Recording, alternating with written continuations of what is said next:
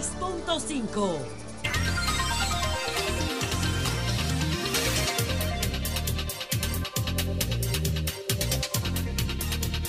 Son las 2.37 minutos aquí en RCC Media y en todo el país. A esta hora se inicia el sol de la tarde con el doctor Ricardo Nieves. Gracias, Domingo Páez. Saludo a todo el equipo y un saludo cariñoso a todos nuestros oyentes, incluyendo a los dominicanos que están en el exterior. Hoy es 18 de abril. Hoy se celebra el Día Nacional del Locutor. Un saludo y felicitaciones a los locutores y locutoras de todas las emisoras, televisoras y fuentes de información que cada día a través de su voz describen cuánto ocurre y todo lo que pasa en el país. Felicidades a los locutores a propósito, que la novena edición del premio al locutor del año está dedicada a un bonaero. Alejandro, está dedicada a Santiago Pito Acevedo. Nuestro amigo, compadre, hermano, compañero y profesor, porque con él empecé yo la radio. Con Pito Acevedo, que es una leyenda de la comunicación y la radio, no solo del Cibao, sino del país. Felicidades a Pito y a todos los locutores. Bueno, Domingo, el caso de la macromafia. Esto es grande ligas. El caso de la macromafia es de grande liga. ¿Quién es el señor Denny eh, Señalado como la cabeza de esta entidad en el Caribe. Y señalado además como ciudadano holandés principal socio de Hard Café República Dominicana o Santo Domingo. Este señor y sus socios mantenían una finca con un circuito cerrado muy extraña en Monte Plata y el nombre era Los Gambinos. Tú sabes de dónde viene el nombre, ¿verdad? Sí a la clara. Gambino es una de las seis familias eh, mafiosas que hay en el occidente americano. Gambino, Colombo, eh, tú lo recuerdas, ¿verdad? Sí, hombre, sí. Entre otras. Ahora, peligrosa la banda, muchos enterrados en las islas, incluyendo las islas eh, de, jurisdicción holandesa y también Puerto Rico y otras islas del Caribe. Peligrosísimo. Y llegaron a amenazar gente y abogados. Y se presume que hasta hayan amenazado jueces alguna vez aquí. ¿Por qué? Porque esta gente, sobre todo él, fue detenido en Arroyo Hondo en agosto del 2015 le encontraron 19 kilos de cocaína. Fue sentenciado a 15 años. Y, al, y antes de los ocho meses estaba en la calle como si nada estuviera pasando. Se establecieron en el país, lograron la residencia. ¿Cómo la lograron? ¿Cómo lo hace? Lograron permiso de armas, residencia, domicilio, sin problema. Y lograron también involucrarse en las inversiones, incluso de marcas internacionales de primer orden, como esa que acabamos de señalar. Uno de ellos no llegaba a 40 años y tenía más vehículos de lujo que una agencia. Tampoco le llamó la atención a nadie. Y el otro, joven también, exhibía un poder económico monstruoso lo condenar, lo habrían condenado a 15 años. Y luego, de manera fantasmagórica, no se vio nunca en tema de justicia. el operativo de la macromafia tenía más de cuatro años que se estaba desarrollando. Tuvo alguna otra pie y se detuvo en un momento. Luego, hace más de un año y medio, aunque no se había detenido por completo, pero hace más de un año y medio, entonces aceleró. Ahora, hay un elemento que no ha salido y es primicia en este programa. ¿Sabe cuál es, Domingo? ¿A qué fue Quirino? A la Procuraduría. A la Procuraduría. está vinculada a la visita, pero hay algo peor. Uno de esos hombres, y es delicadísimo esto, mencionados, está señalado como una de las personas que tenía dinero de César el abusador a gran escala.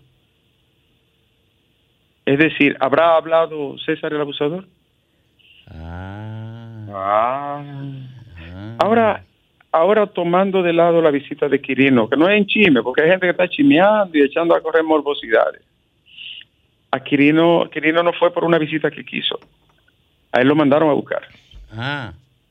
Sí, y duró casi tres horas allí. No fue una conversacioncita, ¿eh? Se habrá de saber. No es verdad, dije que de alta tecnología y una cuenta, no, eso. Para esta tecnología se va precisamente a esa jurisdicción, no a la Procuraduría. Este es un crimen, o más bien, este es un caso de crimen organizado transnacional. Eh, le pongo la etiqueta. Criminalidad organizada transnacional. De gente peligrosa. Muy peligrosa. En el país hay una figura que trabajó en el ICE, en el ICE de Estados Unidos, que está aquí. También se está relacionando con ese caso. O sea, hablamos de un caso de dimensiones bastante poderosas.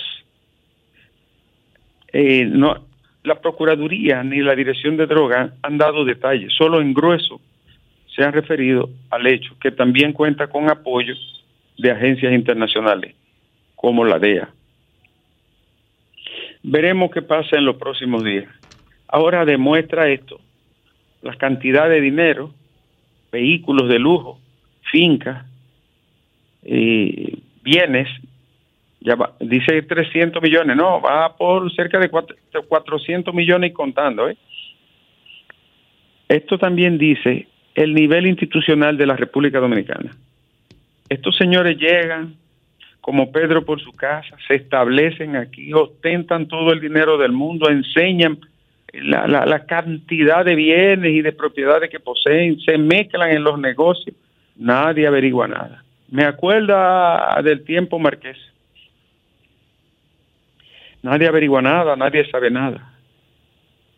La fiscal de persecución, Jenny Berenice Reynoso, sí tenía conocimiento y seguimiento al caso. Es una mujer que hay que proteger en este país, ¿eh?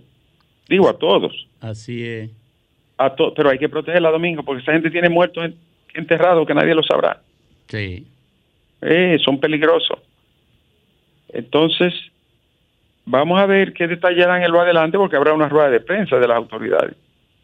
Bueno, ellos, ellos van a salir de aquí rápido porque ya la Suprema Corte de Justicia va a conocer la, a conocer la, la solicitud. La extradición. Sí, es cierto, se irá rápido. Ahora, ¿cómo, ¿cómo se establece en domingo en un país donde todos nos conocemos y sabemos quiénes somos? ¿Cómo es que llega un Juan de los Palotes y, se mezcla y el régimen de impunidad. construye un emporio. La impunidad la impunidad y la complicidad. Eh, ahí hubo fiscales amenazados y hubo oficiales amenazados que incluso hubo que apartarlos. ¿entendiste? sí sí. Sí son muy peligrosos. Esperemos porque caramba, uno no deja de sorprenderse. Lo agarran, 15 años, qué sé yo, y, a los seis meses, siete meses ya todo normal. increíble. Si es un Juan de los Palotes, se lo lleva el mismo Satanás en la cárcel. Como ustedes han visto ahora en estos días, los informes de la degradación que hay en el sistema carcelario, el hacinamiento, la sobrepoblación. Y el extremo es una calle Montecristi que tiene ahí la gente como si estuvieran en, la edad antigua, como, como en el tiempo del Imperio Romano, amontonados allí como harapos a los seres humanos, que creo que ya la cerraron hoy, esta semana. Mientras estos poderosos hacen y deshacen en el país. El nombre de César el abusador está bailando en esto. Está bailando y pudiera, digo yo, pudiera ser información que haya servido este hombre a los investigadores. Pudiera ser. Y hay más noticias, Alejandro. Alejandro. Está bien que uno se cuide, pero no te asuste tanto, quédate ahí. No, quédate ahí, cobarde, no puedes negar que eres de, los hijos de Petán, en Bonao. Cobarde, se quedó, ninguno habla ahora, ninguno habla. Grimer. No, fue que el traidor de tu soporte, eh, adrede bajó, bajó el, el discípulo de Félix. Sí, el, el, soporte tuyo aquí, que tú estás creando demonios aquí. Un creando demonios tú estás. Un montrico, el Alejandro es. Sí. Eh, bueno, hay más informaciones. La repito, las condiciones inhumanas del destacamento de la policía de Montecristi, donde apiñan y amontonan a las personas como si fuera una especie de holocausto. Cierren eso ya. Entre tanto, Domingo, óyeme, una finca modelo, 64 perros, un perro, un perro vale más que el apartamento mío. Oye, los cuartos no sabían en qué invertirlo. No sabía, no sabía. Esos perros, esos perros hablan. y piden caviar, piden caviar en delivery. Sí, esos perros no beben agua, eh, beben champán. Además, bovinos, caprinos, chimpancé, ahí hay de todo, ¿eh? Venado, de todo. Es que no hayan que hacer, con lo cual. No, no hayan que hacer animales y aves exóticas encontró ahí la autoridad. Eh, decenas de animales importados de África y de otro país. La primera sala de la Corte de Apelación del Distrito Nacional, en otro orden, había cogido en febrero de 2020 una solicitud del Ministerio Público donde fue revocado el descargo dictado en el segundo tribunal colegiado que favoreció a, a Quevedo y de los Santos Solís, tú sabes que ese caso continuaba hoy. Sí. Porque la Corte anuló el juicio en que estos señores fueron puestos en libertad. Ahí hay una cantidad entre 5 y 7 choferes muertos un fin de semana, con una estructura criminal que operaba desde la onza, con sicariato incluido. Se espera que los jueces, y vuelvo a repetirlo aquí, en la mano en la conciencia y en el corazón de los jueces de la patria, descansa la, la suerte o el hoyo de la patria. Vamos a ver. Y, señores, la economía mundial. Hay que ponerle el ojo a la economía mundial. El dólar estadounidense significa hoy el 47% de las divisas que hay en el mundo hace 20 años era el 67%. Y hace dos años era el 55%. Y hace 50 años era el 72%. ¿Van entendiendo cómo es que camina el mundo? Va, va, va, va bajando rápido. Pero, pero sabe que la economía china, la economía india, la economía brasileña, el crecimiento de otros países como Indonesia, Pakistán, Tailandia, Domingo es un desafío lo que está haciendo Asia. ¿eh? Sí. Haití, oigan, un conflicto de campesinos produjo el incendio de 40 viviendas en Puerto Príncipe. 40 viviendas. es un infierno lo que se vive en Haití. En tanto que, atención, Domingo, oye las especies que encontraron el allanamiento a la finca de... A la finca. Sí, oye. Antílope africano, avestruces, monos capuchinos, guacamayo de diferentes púa de varias especies, cotorras criollas y de otra índole. Cinco variedades de perico, gallos de calidad, gallinas de calidad, un millar de ganado caprino, caballeriza de primera, cientos de cabezas de ganado, cientos de cabezas de cerdo, ovejo, dos tipos de conejos y 64 perros de distintas razas, entre otros vehículos y accesorios. Fresco me adiós. Nada más faltaba el gallo del Partido Reformista. Eh, te, te, Wow. te- te tengo una información antes de que te vayas, Ricardo. Sí. Bueno, es un escándalo lo de la maternidad San Lorenzo de Lomina. Es un escándalo. 72 muertes desde enero a la fecha. 72 muertes, incluyendo en el mes de febrero 34 neonatos fallecidos. Ahora oigan este dato, 23 dominicanos y 11 niñitos haitianos de los 34. Esto significa un 30, y- casi un 37% de los recién nacidos fallecidos en el año 2023. La muerte neonatal y la muerte materna en la República Dominicana son dos lastres de un sistema malo, infuncional, deshumanizado y una quiebra del sistema de salud. Una vergüenza debiera de ser no solo una estadística, una vergüenza a la dignidad. Y seguimos, no es la primera vez que ocurre, ¿eh? ha habido meses que, que muere el 36, 37%, pero se produce el escándalo cuando la prensa lo destapa. Señores, eh, la verdad es que aparece en todos los diarios vinculado a la organización criminal de los Países Bajos. Fue preso en República Dominicana hace ocho años. Tú lo googleas y aparece en todos los lados. ¿Qué juez lo soltaría? ¿Qué fiscales instruyendo ese caso? ¿Cuáles magistrados actuaron? ¿Qué, Un interino. quién- qué, qué influencia política o de poder estuvo allí? Habría que ver. Pero es el país que tenemos que superar de impunidad, de corrupción, de falta de institucionalidad. Y señores, eh, le tengo una información, Alejandro. Alejandro. Alejandro.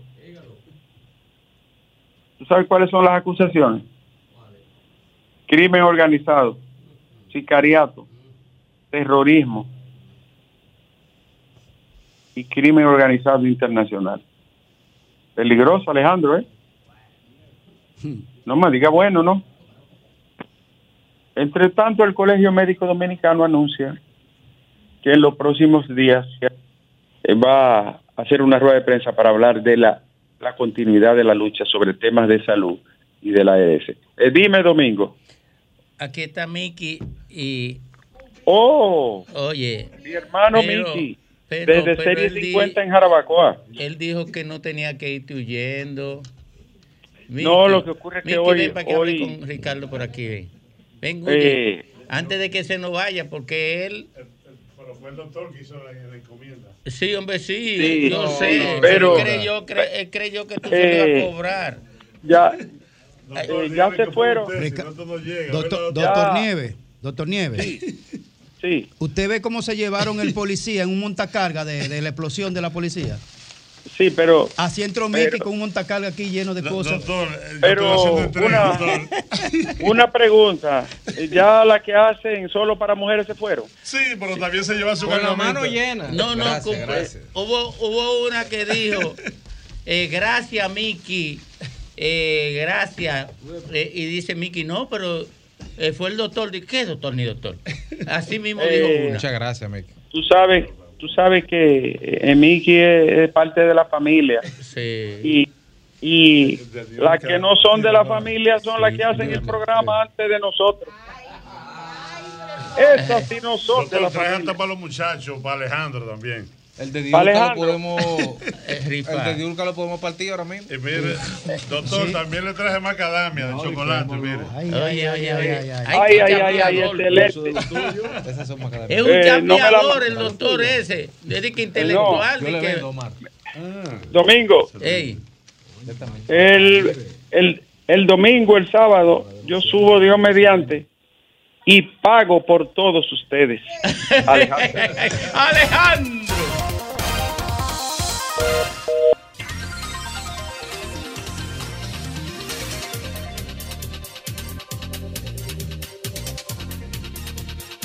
Nos retornamos al sol de la tarde eh, con la grata visita de Miki. Serie 50. Miki el que resuelve. Así se. No, no, es un, gran emprendedor. Yo conozco a Miki hace mucho tiempo. Domingo, pero mira esto, qué belleza. Ojalá Ajá. que la cámara lo vea. Ajá. Mira Mira, qué bello. Lo que había en esa Pero fundita además era lo que hay, que te lo estoy comiendo, es una macadamia envuelta en chocolate. Riquísimo. Es una creación- de Omar Rodríguez. ¿Y quién la Sí. produce esa macadamia? Bueno, eh, lo primero es Omar darle las gracias. Para mí es un honor, un placer. Eh, amigos que yo tanto quiero, todos. Eh, bueno, ya esa macadamia la produce nuestro amigo Omar Rodríguez. Omar Rodríguez, yo digo que es el oráculo de Jarabacoa. Y, y un tal Federico también. Y Federico ya me dice que también la produce allá en la, un terrateniente así. en la loma de Manabao, donde está nuestra- nuestro amigo Omar, Rafa, el terrateniente alcalde, de ¿verdad? Omar, Rafa, Rafa Manabao. Entonces Omar Rodríguez, en la falda del Pico Duarte, tiene unas 30 mil matas ahí de macadamia. Y, que Porque fue la- el, sí, y fue el en la falda del Pico ¿Cuánto Duarte, en la empleo, ciénaga. ¿Cuánto empleo en en general generan ustedes con estos productos? Porque la- eh, déjame decirte para llegar ahí, Ajá. la macadamia es, es un árbol maravilloso porque te da el fruto y, y te reforesta, Mm. eh, contrario a, a- a otros árboles. Entonces allá nuestro amigo Omar la siembra ahí, pero él la procesa en su rancho Baiguate, que es dueño del rancho Baiguate también, y la empacan y, y, o sea, y- y la salen a la comercialización. O sea, lo hacen del cero, desde la siembra, eh, la, la- Hasta el proceso, empacarla, y entonces la lleva a una, a una panadería que él tiene. A veces la gente dice, mal, pero dame la línea para distribuirla en la capital. Eh, pero Mal dice que no, que es lo que quiere que la gente vaya a Jarabacoa, porque él es una persona muy amante y muy defensor de lo que Oh. es el municipio de Jarabacoa. Oh, qué bueno. Qué bien. Mira, gracias, Miki. Eh, yo quiero públicamente, eh, porque no lo esperaba. Ustedes saben que a propósito del tratamiento del evento de cáncer en que estoy enfrentando en estos momentos, eh, me dieron radio con un procedimiento nuevo y me dejó una quemada terrible. Entonces, he sufrido mucho por eso, porque no, no encontraba con qué calmar el dolor, pero ya eso se ha superado. Entonces, Miki me trae este, este aceite de macadamia que me dice que es un reconstructor de la piel. Y en la parte contigua, a donde tengo la lesión, tengo la piel muy, muy afectada, muy dañada. De manera que quiero darle las gracias a Miki por este gesto tan, tan bonito. El producto, tan y la, present- amoroso. el producto y la presentación, Domingo. Eh, Sí. eh, un aceite de macadamia Sí, eh, prensado en Omar. frío, sí, Omar también. prensado en frío y que eh, sirve para la reconstrucción de esos tejidos de Y la eso que piel. dice Graeme, Graeme, Domingo, el personal, no es tanto, porque la cannabis cae como, es como un coco en miniatura. Entonces ese coquito lo llevan a una procesadora, que ya hay una maquinaria que la corta, porque no hay forma de tú cortar ese coquito que no sea con una, ma- una máquina especial. especial. Tú le das con un martillo y brinca. Se Mira, te Miki, fuga. y Sí. a propósito de ese Entonces el personal más en la procesadora, que, que porque ah, ya en la finca es No, no, me refería sí, al, al- a la recogedera. A propósito del aceite que habla eh, de Domingo que tú trajiste, ¿solo se consigue también allá en, en Jarabacoa o se puede conseguir en otros sitios? Mm, eh, venta sí yo he visto en algunos lugares aquí de, de otras marcas, de- no de Omar, porque me dicen que también por Sajoma y otros lugares, porque yo, eh, eh, como soy un amante de esto, he averiguado, pero yo creo que el experto hablando de eso sería Federico y, y el mismo Mar Rodríguez que tiene, pero yo he cogido un poco de conocimiento. Federico pero los expertos son Federico y Federico Omar se- Rodríguez. Federico se agacha. Gracias, Miki. Gracias. Bueno, Miren, gracias a ustedes, un abrazote. No. Qué bueno que estamos. por Y eso, Domingo, porque hermano. este Y el bicocho, lo que una- hablen del bicocho, hablen del bicocho. sabor, no, está bien, porque tenemos a Públicamente, Cándido hermano, Mercedes ahí. Ahí está gracias Cándido, a Dios un que a tenemos de- Cándido. Pero a él le guardamos a Cándido. Mira, Cándido salud, come gracias a Dios que estás Gracias. aquí con nosotros, hermano. Todavía me Oh, quedan años aquí. Muchos años. Sí.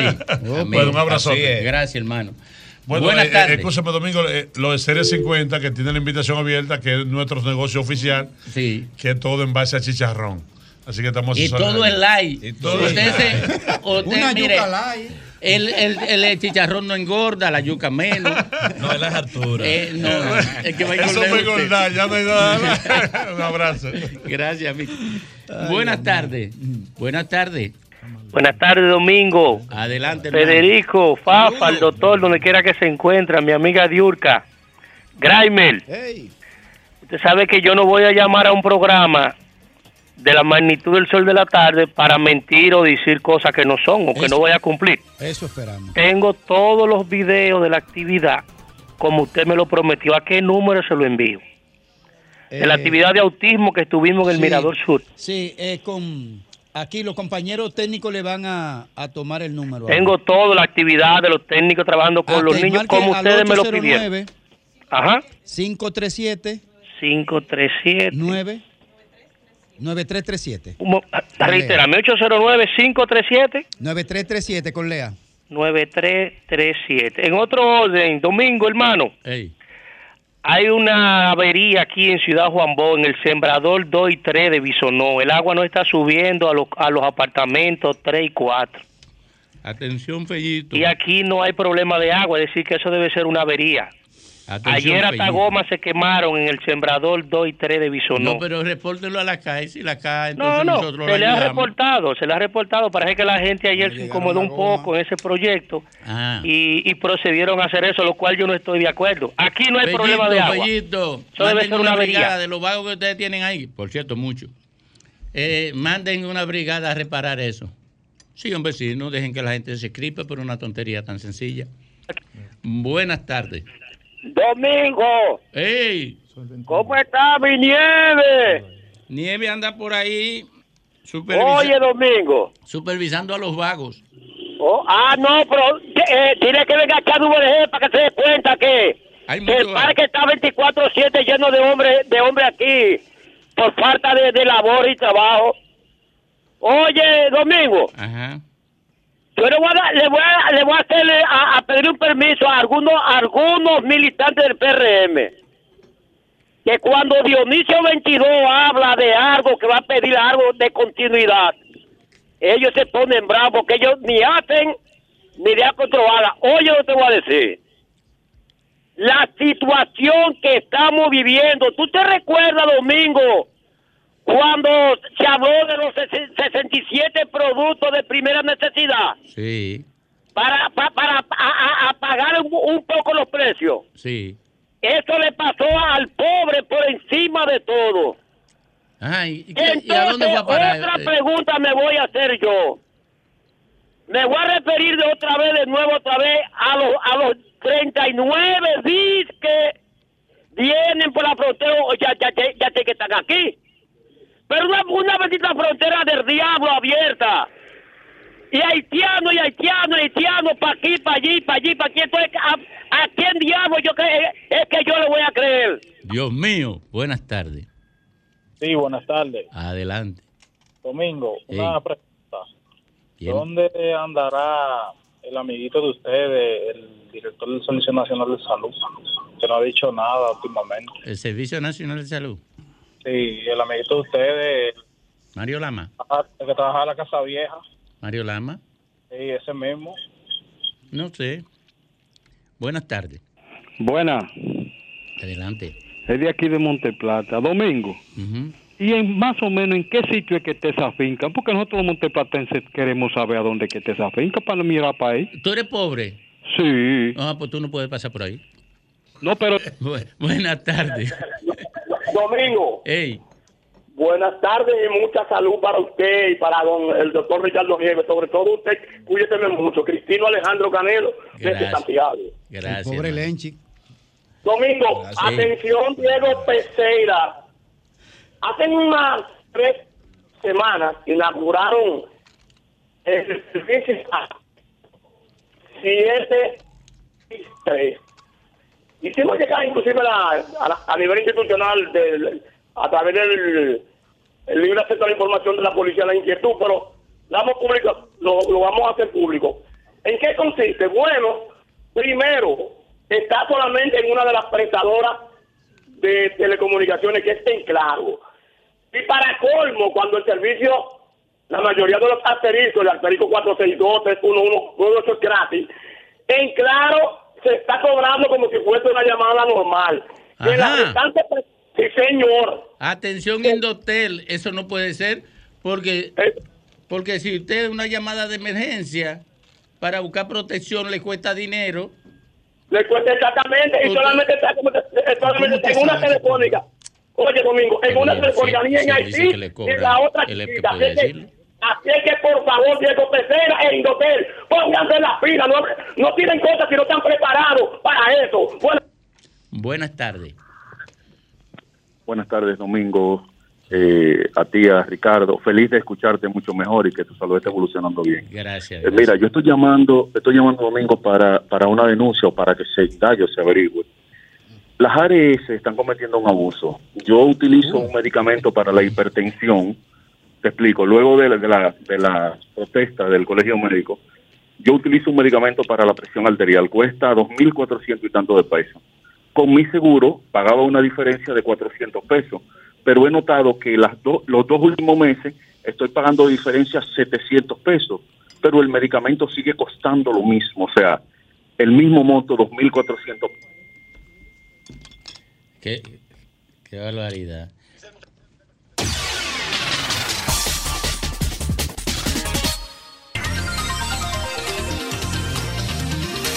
Dieciocho minutos superan las 3 de la tarde aquí en el sol del país, en el sol de la tarde. Miren, señores, el estruendoso tablazo que dio RCC Media la semana pasada con la presentación de la GALU. La presentación de ese formidable acuerdo GALU Dominicana RCC Media y la encuesta, la encuesta que mucho antes de salir ya era objeto de evaluación objeto de controversia, objeto de debate. Aquí tenemos eh, un maestro que tiene toda la experiencia del mundo en este tema y que es capaz de desmenuzarlo con particular presteza técnica. Eh, se trata de Cándido Mercedes, que ha estado con nosotros durante muchas, múltiples ocasiones. Cándido, buenas tardes. Muy buenas, muy buenas, Federico. Muy buenas tardes, Lorenzo Carlos. ¿Cómo le Vargas, Graimer, el Profesor. distinguido comandante Fafa Tavera. Y el amigazo. A usted se le quiere amigo. mucho, Domingo. Gracias, gracias. Eh, Eh, mire, la encuesta que hacen estudios de intención de votos o evaluaciones que tienen impacto político, siempre son objeto de controversias, porque en la lucha por el poder no se puede dejar pasar ninguna que pueda afectarte, ¿verdad? Y eso es lógico, eso es entendible. Ahora, en su experiencia, ¿qué ha sido la GALU en República Dominicana? Yo quiero hacerle esa preguntita al, Sí. al margen de todas las otras que tendrán mis compañeros, pero me, me interesa ese tema. ¿Qué ha sido la GALU como investigadora eh, sociopolítica y de, otra or- y de otros Sí. órdenes? Fíjese, Galo comenzó con un nombre que se llamaba Mercadeo y Desarrollo Empresarial en el 1985. 1985. Tú sabes que las grandes empresas hoy en día necesitan de la manera más objetiva posible cómo van a hacer sus inversiones, cómo andan sus productos, cómo andan sus servicios. Y eso es permanentemente investigación de mercado, que es lo mismo que investigación de mercado electoral, pero en este caso investigación de mercado. Luego, por allá por los años 1989, comenzó a hacer contacto con Gallup Internacional. Y en el 1990, Gallup, conjuntamente con El Siglo, ¿te acuerdas? Sí, Periódico claro, desaparecido, hizo su primera encuesta en el 1990 y acertó. 36 Joaquín, 34 Juan Bosch, en el 1990. En el 1994 casi lo matan, lo linchan. Esta vez no fue con el siglo, porque ya el siglo estaba desaparecido, y fue con la revista Rumbo. Y ahí él puso un empate técnico entre Peña Gómez, la encuestadora, Peña Gómez y Joaquín Balaguer. Ya tú sabes, lo querían matar los balagueritas y lo querían matar la gente de, de Peña. Y realmente, finalmente, con todo lo que pasó, fue 42 a 41. La diferencia fue 21 mil votos. Y eso lo dio Galo también. Ya en el 96, Peña 45, eso fue la predicción, y Lionel 35. Peña sacó 47 y Lionel 38. Pero estaban dentro del margen de error, acuérdate, más o menos 2.8, más o menos 3 fue en ese momento. Quedó dentro del margen de error. En la segunda vuelta, Galo predijo que Lionel Fernández ganaba con 51. Nadie lo creía. Y finalmente ganó Lionel con 51 y, Pe- y Peña con 49. Y así ha sido hasta el 2020. Yo hice un estudio, 23 empresas encuestadoras en República Dominicana, que hicieron 57 estudios electoral del mercado electoral. Finalmente quedaron mejores Gallup, Greenberg y el Centro Económico del Cibao en el 2020. Y ahí dijimos que Abinader ganaba con 52. Y así fue. Y eso mismo decía eh, Galo. Está bien. Yo lo que quería era plantear algo que a mí me da mucha pena porque hemos avanzado en lo que se llama la plataforma normativa jurídica, pero no así en lo que se llama la cultura política. La clase política nuestra sigue con el mismo libreto de los años 60 y 70. Di cualquier cosa, sigue creando ruido y no importa. Cuando hoy se necesitan niveles de racionalidad y elementos razonables más, con mayor dimensión. Por ejemplo, yo oí decir que esa encuesta era consistente porque tenía algo que alguien se inventó que se llama likely voter. Búsquelo usted ahí en español, por favor, Federico, que es el más joven de todos nosotros. Y. Dígale a Se, se se escribe likely en español, likely, E L-I-K-E-L-Y. Voter, B-O-B de vaca, B-O-T-T-E-R-S. Sí, sí. ¿Qué le dice ahí Google? Probables votantes. Probable votante. ¿Qué es eso, Cándido Mercedes? Eso está en Galo, la página 12, 13 y 14. Eso es el mayor grado de objetividad y profesionalidad que una encuesta puede tener, de rigurosidad.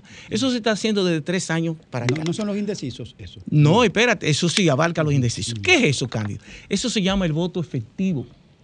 ¿Qué significa eso? El voto de aprobación, dicho de otra manera. Es el voto en el que la gente te dice realmente que va a sufragar. ¿Qué ocurre? Que aquí hay 1.200 la muestra, pero hay 820 que te dicen que finalmente van a votar, que están seguros. ¿Qué hacíamos antes en los estudios de mercado? que si tú ibas a sacar 47 y tú eres indeciso, tú sacaste 47 en el estudio de mercado, habían 12 de indeciso y yo te daba el 12% de 47. Él sacó 30 y le daba el 12% de 30 y así distribuyó los indecisos. Ahora, ahora no.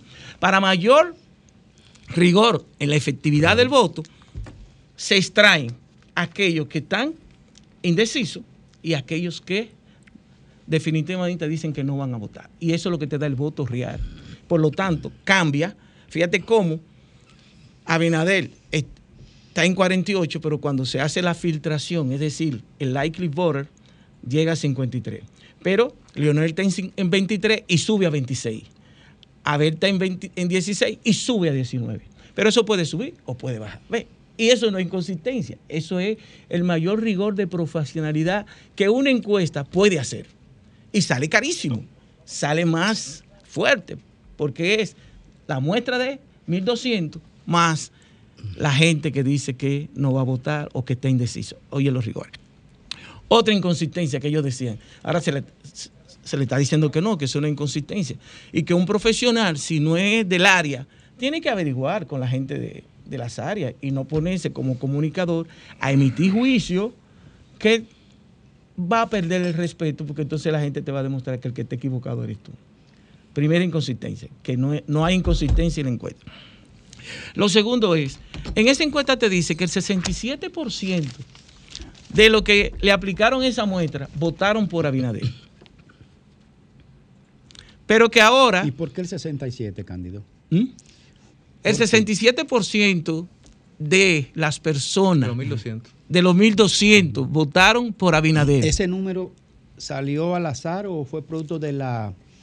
em, no, viejo, el, eh, eh, producto de la entrevista que te hacen. La criba de la primera pregunta. Exacto.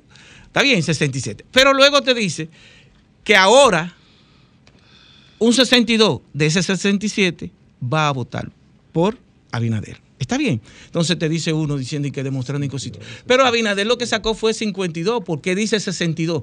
Pero como compañero, el 62 Del 67. de, de eso que entrevistaron, no del universo de los 7 u 8 millones de habitantes. ¿Me sigue? De electores. Por lo tanto, tampoco hay inconsistencia. Luego vienen que las contradicciones, porque es verdad, el pueblo dominicano, hay un señor muy bueno, tiene que entrevistarlo, se llama Bernardo Matías, antropólogo cultural, social.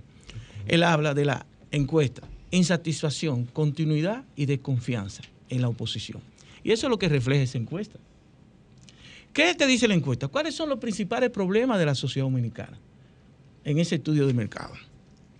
Un 68% la inflación y el costo de la vida. Un 62% robo, atraco y delincuencia en general. La gente cuestiona por, por qué si la inflación está golpeando con tanta intensidad a la población no se refleja en la intención de voto A la oposición. al gobierno. En favor de la oposición o en reducción del gobierno, eh, tipificándolo como responsable de eso. Esto tiene dos lecturas que un sociólogo te diría, vamos a elaborar dos hipótesis. ¿Cuáles son esas dos hipótesis? Lo primero que te está diciendo es que el pueblo dominicano te está reconociendo. ¿Cuáles son los tres principales problemas? De los 19 problemas que hay, ¿cuáles son los tres principales? Costo de la vida, delincuencia en general y desempleo. Te lo reconocen objetivamente. Que siempre Ahora, ¿cuáles eso. son las dos lecturas? ¿Por qué, como quiera, ponen a Abinadel en primer lugar? Dos hipótesis. Porque está reconociendo los problemas, pero en el relato de los problemas, Abinader no queda afectado. No lo culpabilizan. No lo culpabilizan. Han llegado a la conclusión de que es verdad que en el mundo entero, suponte, hay crisis inflacionaria. Han llegado a la conclusión. Y además el gobierno se ha encargado también de, a través del relato publicitario, de que la crisis es consecuencia de Ucrania, de pandemia, y eso ha calado en una parte de esa población. Esa es la hipótesis.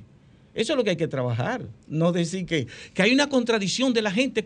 No es que la gente no está cargándole la culpa a- al presidente Abinader. La otra hipótesis es la siguiente. Ustedes se acuerdan en la crisis del 2003, 2004, crisis financiera. Ustedes se acuerdan una caricatura del siglo, de Diario Libre, en el que un señor arrodillado decía, ay Dios mío, que hoy sean las elecciones.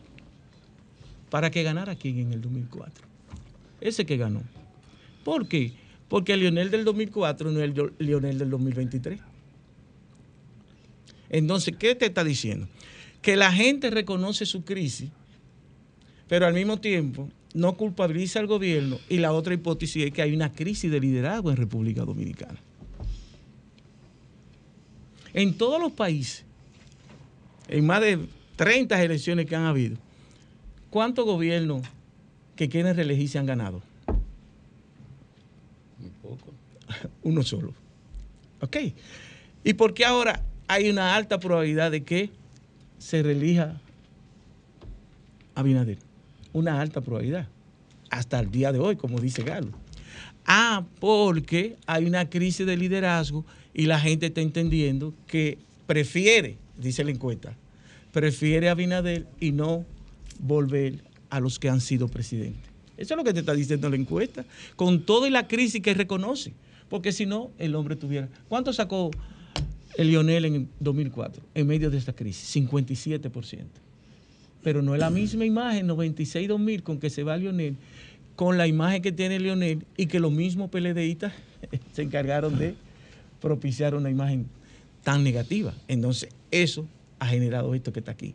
Fíjate que en una segunda vuelta, otra, otra inconsistencia de lo que dicen que hay inconsistencia ahí. Ahí hay tres escenarios. Y es así que se debe poner. Te pone un escenario entre Abinader y Lionel, donde Abinader gana con 56 en una segunda vuelta. Te pone un escenario Abinader con Abel, donde Abinader gana con 55. Pero luego te pone un posible tercer escenario donde te pone a Lionel y Abel. Entonces me dice un comunicador, pero es que es imposible porque en la encuesta dice que Lionel está en segundo lugar. Y dice, pero este es un tercer escenario donde hay dos candidatos. Pero yo, Abel pero yo le tengo, yo le tengo una gráfica, maestro Sí. Cándido. Pero déjeme terminar este chin. ¿Por qué dice 40 Abel y 39 Lionel? Parecería insólito, como demasiada contradicción. Ah, es que nota el PRM y el PRM prefiere, según esa encuesta, votar por Abel y no por Lionel. Claro, eso es lo que te es está el diciendo. principal la encuesta. adversarios, por eso. ¿Me entiendes? Exacto, sí, es eso. sí. Dígame, Graeme. Hay una gráfica que yo inclusive lo planteé aquí el día que se estaba hablando el tema de la encuesta en este programa. Y es una gráfica que plantea algo que contradice algo que usted está diciendo ahora, que, usted dice una amplia mayoría desea que Luis Abinader. Primero la encuesta dice que bordea el 50% la posibilidad de preferencias para la reelección de Abinader con relación a otros. Pero hay un gráfico que dice que le preguntan a la gente si usted prefiere que el gobierno de turno siga gobernando o que lo gobierne otro partido. Hay un empate técnico cerrado, 47 a 45. Entonces ahí hay un tema de que está partido por la mitad prácticamente, de que prefiere que lo gobierne este partido que dirige o otro partido. No dice que sea ni Leonel ni otro, otro partido. Entonces, esa gráfica es, para mí es muy representativa. Sí, pero esa gráfica te habla. Un 47 a un A 45. 45, un empate Está técnico bien. Pero es gobierno. Cambio de gobierno. Que el Pero par- no te habla de Abinader. No, no, cambio de gobierno. Ah, ¿y quién dirige el que- gobierno? ¿Qué es lo que ocurre? Bueno, pero es que la gente te está dando 40% PRM, 53% Abinader. La gente te está. No, Mira, 53 no, profesor. En el primer bloque de las 1.200 encuestas es cuando se prorratea los 820. Sí. Es que cuando tú le agregas ese valor, sube Abinader y sube el otro también. Pero, partido va parejo con el candidato. pero en el 1.200, en la muestra de 1.200, anda en el 49, ca- casi 49, Cua- 48 casi cuarenta- puntitos. Está bien, viejo, pero lo que es igual no es ventaja. exacto. Ese mismo prorrateo que da el del rigor, otro ese le lado. da a todos los candidatos. Sí, pero que entonces no podemos decir que una amplia mayoría Pero está bien. bordeando la mitad de la Está preferencia. bien. Con relación al universo, mitad más uno, ahí tú pudiese tener razón. Pero estamos hablando de que el candidato, en este caso que todavía no es candidato Mm. oficial, le lleva no menos de 25 puntos a los otros candidatos. Entonces eso es una amplia, una amplia. le Una lleva- amplia de uno a uno, De pero en el universo no, profesor. No, en el universo no. Entonces tenemos que precisarlo. Sí. O sea, cuando tú tienes 48, 50 y el otro más cercano tiene 27, no es una amplia mayoría, es una amplia mayoría. Eso es lo que está Cándido, diciendo. dos preguntas. Eh, lo primero con relación a lo que Grimer señalaba del 67% de votantes que indicaron Que la- votaron que por- votaron por, por Abinader. Si esos 1.200, que fue aleatorio, ¿verdad? La composición de la muestra Sí, no, claro. pero el resultado final de los individuos Se que estaban identificar ese número. Si hubiera dicho, en vez de 67, hubiera dicho otra cosa, el número corre también. Hubiera, hubiera corrido, ¿verdad? Sí. En otro orden, los likely boards, tú señalabas que eso se ha hecho en los últimos, se comenzó a hacer hace tres años. Sobre la base de cuáles criterios, dónde, con qué nivel de efectividad, porque tres años es un periodo muy corto en términos de, estudio para, para poder medir a largo plazo la efectividad. ¿Qué experiencia comparada se tiene? No, acuérdate que Galo, Galo Dominicana es una franquicia de No, no, sí, es una pregunta, como Exacto. dijiste, tres años, algo académicamente muy reciente. Viene- sí, es muy reciente. Por eso muchos comunicadores dicen, ¿qué diablo es esto? Pero si tú lo buscas en, en todas las... O tres años en República Dominicana. ¿Y en qué otros países, más o menos? Sí, en todos los países ya se está usando porque es más riguroso. Porque es excluir lo que te dicen que no van a votar. Un sedazo. Es un sedazo. Y los indecisos. Pero es probable que cuando ustedes hagan la otra encuesta, porque tengo entendido que son cuatro que En van a 40 días. va a estar ahí. Exacto. Es probable que los indecisos bajen. O es probable que suban. O es probable que los que no iban a votar ahora se, se estimulen. O sea, eso va cambiando conforme el tiempo. Como es probable que esto que acaba de decir Galo, eh, dentro de seis meses cambie para, para arriba o para Claro, abajo. porque que la- otro surja. eso fue una ¿Me foto al 5 de abril. Exacto, es una foto del 5 de abril. ¿eh? Ahora, a veces uno se pregunta, ¿pero por qué la reacción ha sido tan fuerte? Bueno, porque Galo es la empresa con mayor prestigio que tiene este país. Es, es, es el Porque yo tengo 15 encuestas desde noviembre para acá y en todas las encuestas. Galo, sí Galo, con asiento en Costa Rica. En el mes de marzo midió el, mercado electoral de República Dominicana y a Bainader se- sacó 52.5. Para mí, la Delmis, lo simple es que dijo Galo que iba a ganar o no ganar, porque ya yo tenía 15 encuestas. Lo interesante de esto, que casi nadie ha eh, ha abordado, es lo que dice ahí. Esa es el estudio más profundo que se ha hecho en los últimos seis meses en República Dominicana con respecto al diagnóstico de la realidad dominicana. ¿Qué nos dice ahí? Para ustedes que son más jóvenes y son demócratas. Ahí nos menos, está men- dic- menos Fafa. Sí, sí. Sí, menos pero él es joven de aquí. Miren, ahí nos Fafa está atiende, diciendo Fafa. que hay un 52% de la población dominicana, 54, Ajá. que no está satisfecho con la democracia. Que un 48% te dice a ti que no le importa qué tipo de gobierno. Pero nada por un sesenta y pico el que decía que no le interesa la un política. 65% que no le interesa eh, ser, ser militante. Eso es peligroso. Peligroso. Si yo fuera parte de la élite, de los bichini, de los corripios, yo estuviera reuniéndome y creando un tank en República Dominicana. Eso, en términos mediano y largo plazo, es un peligro enorme. Así es. Más una sociedad donde los conflictos sociales han sido pospuestos. Aquí no hay un problema estructural que se haya resuelto en los últimos 30 años. Por eso aquí se le llama democracia defectuosa. En cambio, Costa Rica, Uruguay y Chile, democracia plena. ¿Por qué? Porque tenemos conflictos no resueltos, que están ahí. Agua potable, alcantarillado, luz eléctrica, todo está ahí, posponiéndose, posponiéndose. Y entonces, ¿qué nos dice esa encuesta? Graime, tú que estudiaste complejidad en Fuculode. Mira, esa encuesta lo que nos está diciendo es que nosotros tenemos que abocarnos a un contrato social urgente. Bien. Que el modelo económico no puede seguir. Eso, es lo que nos está diciendo esa Hay que encuesta. profundizar en eso en otra oportunidad, eh, porque ya estamos en el tiempo de la otra entrevista, pero luz interesante ir a ese, a ese análisis sociológico o sociopolítico. Ojalá pudiéramos hacerlo en panorama. Ah, tú lo que te quieres llevar los entrevistados. Oh. No, no, no. Oh. panorama porque cuchara, allá eh, hay menos, allá hay mire, menos- mire, mire, menos un casi personal también. Un casi personal también. menos presión con el tiempo. Vámonos.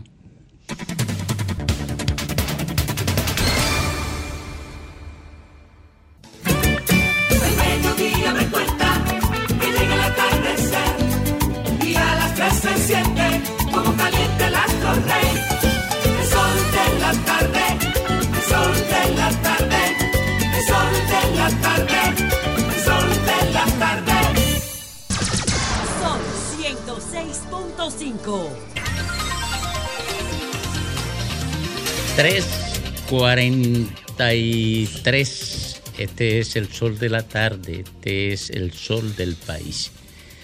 Eduardo Núñez, abogado de los tribunales de la República, eh, defensa técnica del imputado Donald Guerrero. No, todavía no es imputado, es imputado.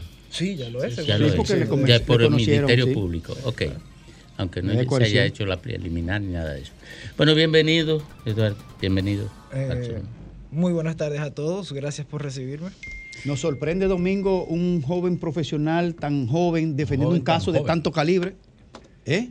Bueno, Joven profesional. Pero Juan Pablo Duarte hizo la independencia con 20 33 años. Es la Valora lo otro. Y, y Eh, Jesucri- valora lo otro. y Jesucristo, mira. El mercado para un Jesucristo, abogado. eh, Jesucristo. Valora eso, eh. Jesucristo eh, dividió la historia de la humanidad con 33 años de vida y Alejandro Magno construyó el imperio más grande que ha conocido la humanidad con 33 años Así es, como así vida. es. Conquistó De el manera mundo. que, ¿cuánto tiene usted? Conquistó el 95% del mundo conocido. Del mundo, Eh, del mundo oye, Yo tengo occidental, sí. 35. Bueno, tiene dos años más. Sí, sí, sí. Eh, sí, bueno, sí, ya sí. es un anciano en relación a Eh. ¿Cuál fue, cuál fue No, el, pero ahora lo van a acabar. ¿Cuál, fue el emperador que se puso a llorar en Aníbal. una estatua de, Ah. de Alejandro Magno? César. Ah. en la- Fue, en fue. César, ¿verdad? César. César, eh, Enamorado. porque toda la proeza de Alejandro Magno es que él, él soñaba con hacer algo semejante y era más viejo que Alejandro Magno.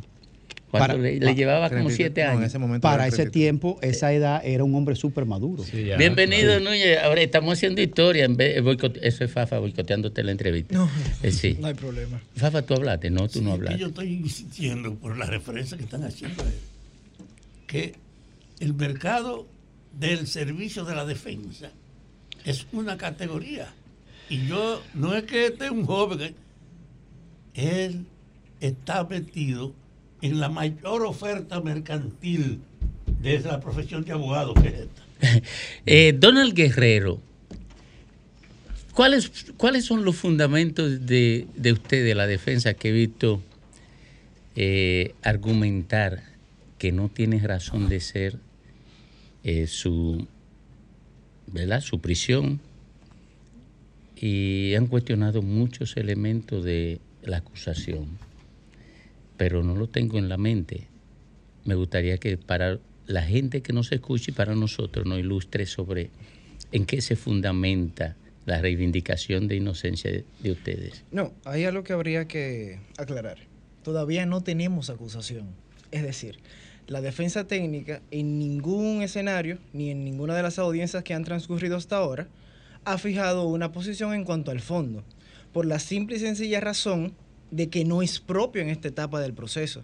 De hecho, en esta fase de lo que se discute es acerca de arraigos y riesgos procesales. No hay imputación como No tal. imputaciones. La acusación se conocerá cuando el Ministerio Público la presente, dentro del plazo que le otorgó la, eh, la coordinación de los juzgados de instrucción de 18 meses. Pero hasta ahora nosotros no hemos realizado absolutamente ninguna defensa al fondo por otra razón muy sencilla. Nadie puede defenderse, nadie puede defenderse de lo que aún no conoce. Lo que nosotros conocemos o lo que la población conoce es aquella selección de elementos que el Ministerio Público eligió para la solicitud de imposición de medida de coerción. Ese no es el expediente completo, esa no es la acusación. Sobre eso no se elabora una defensa al fondo. Nosotros vimos hace unos meses que su cliente estuvo en España en ocasión de la boda de, de un hijo, me parece. Y en ese momento se rumoraba, porque ya el expediente estaba eh, inexplicablemente, un expediente que está en fase secreta, pues se conocían algunas partes del expediente. Y, y se señalaba incluso que había posibilidad de peligro de fuga en ese momento. Y resulta que su cliente volvió. No, y que la a procuradora intervino. Exacto, Miriam el cliente volvió a la República. Dominicana y a mí en lo particular me resulta muy cuesta arriba entender por qué eh, requerir una prisión preventiva de 18 meses contra un imputado que demostró en los hechos que no tiene vocación de, de sustraerse al proceso. Mire. ¿Qué alegatos se pueden dar en ese caso? Mire, es que es, ese es el razonamiento jurídico puro. Es decir, ese es lo que debería de ser.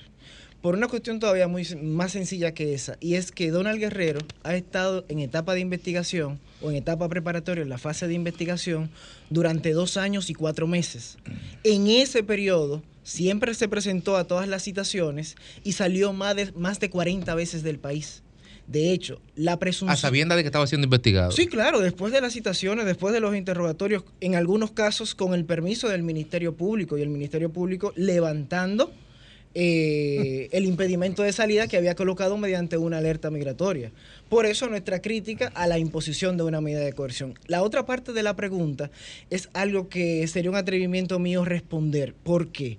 Porque la lectura de la sentencia duró alrededor de 36 minutos Y la coordinación de los juzgados de instrucción dedicó un minuto 36 segundos al señor Donald Guerrero, pero no tuvo la oportunidad de motivar, es decir, no tuvo la oportunidad de justificar en derecho cómo una persona que había probado durante dos años que no se iba a sustraer, había que imponerle prisión preventiva.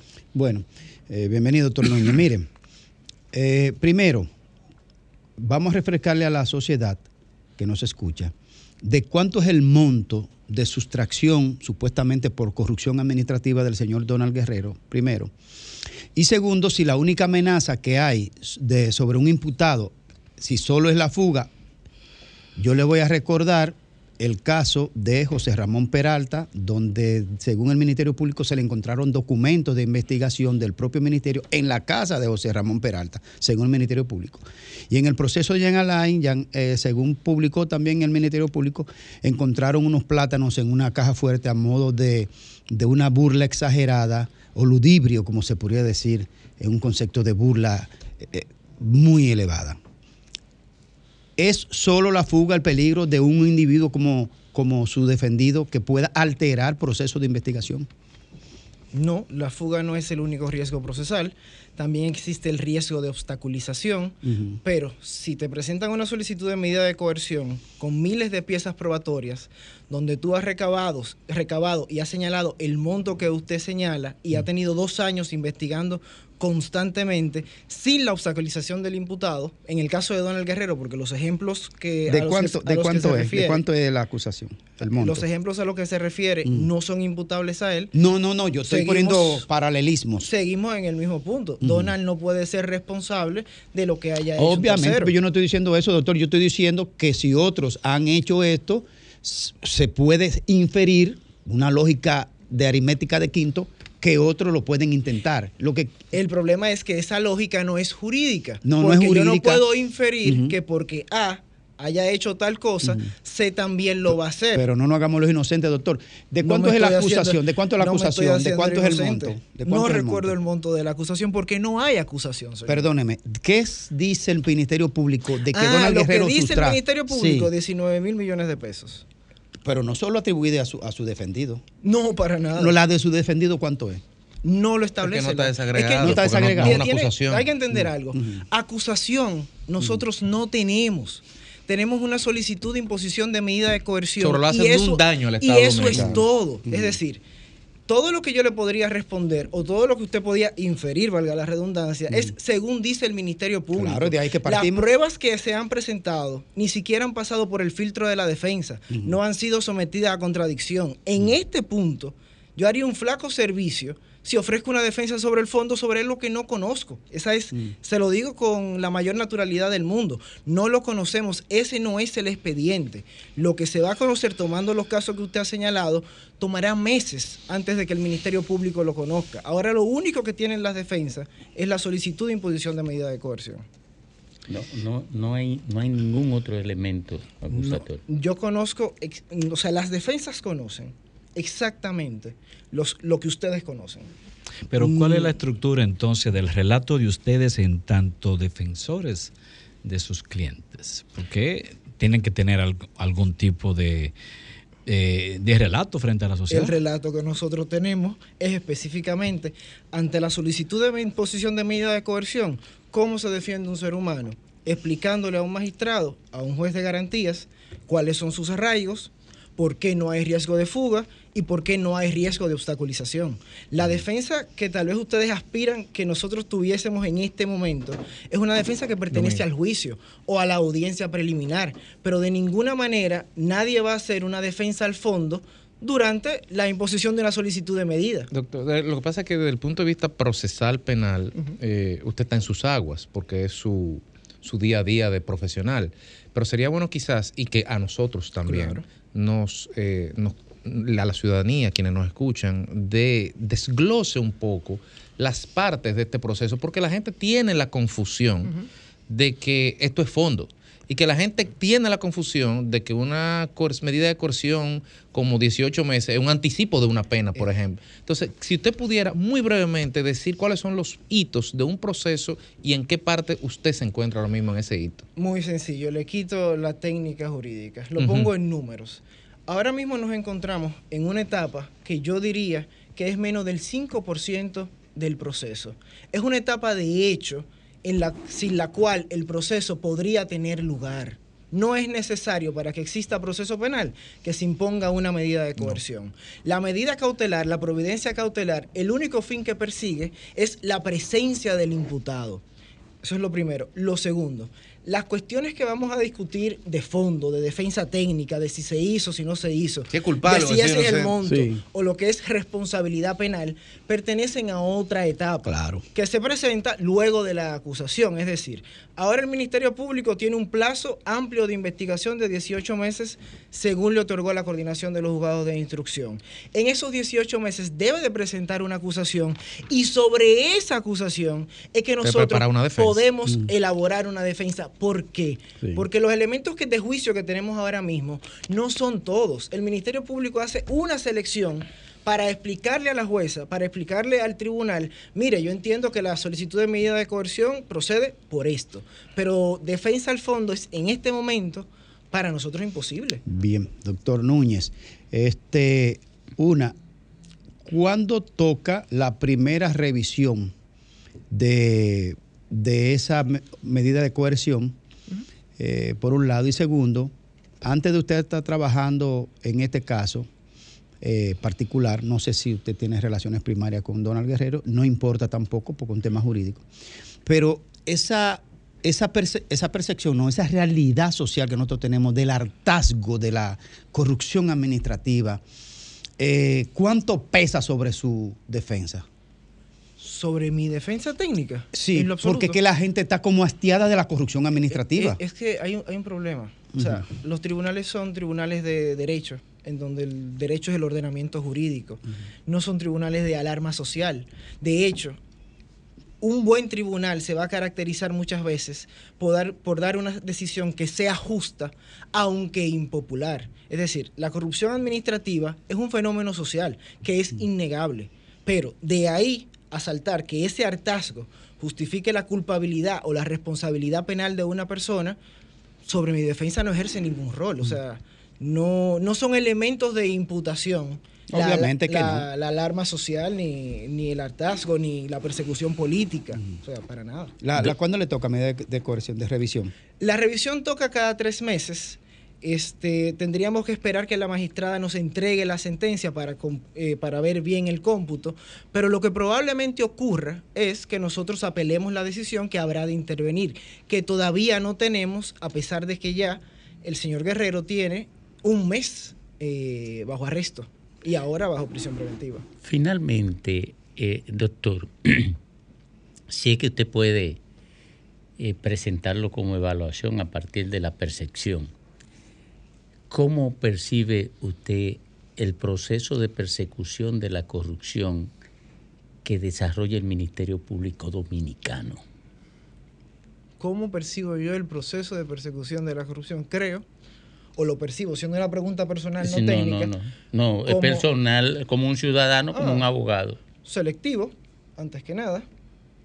No creo que ahí no hay mayor discusión posible. No, no, eso, eso es opinión suya, Eh, doctor. propio, en muchos casos violatorio del debido proceso. Ah. Se solicitan prisiones que son innecesarias. Se llegan a acuerdos que no van conforme a la normativa del código, a la normativa que es el Código Procesal Penal. Y en general, así lo veo. Pues entonces eso es un desastre técnico. En gran medida, El efecto Mimilo. Digo, es no lo digo yo, yo lo concluyo a partir de la descripción que usted hace. Catastrófico casi, Domingo. Sí, bueno, gracias, doctor. Muchísimas gracias por acompañarnos aquí no. en este conversatorio. Ya cuando esté más adelantado el proceso, nos gustaría tenerlo de vuelta. siempre a su orden. Gracias, doctor.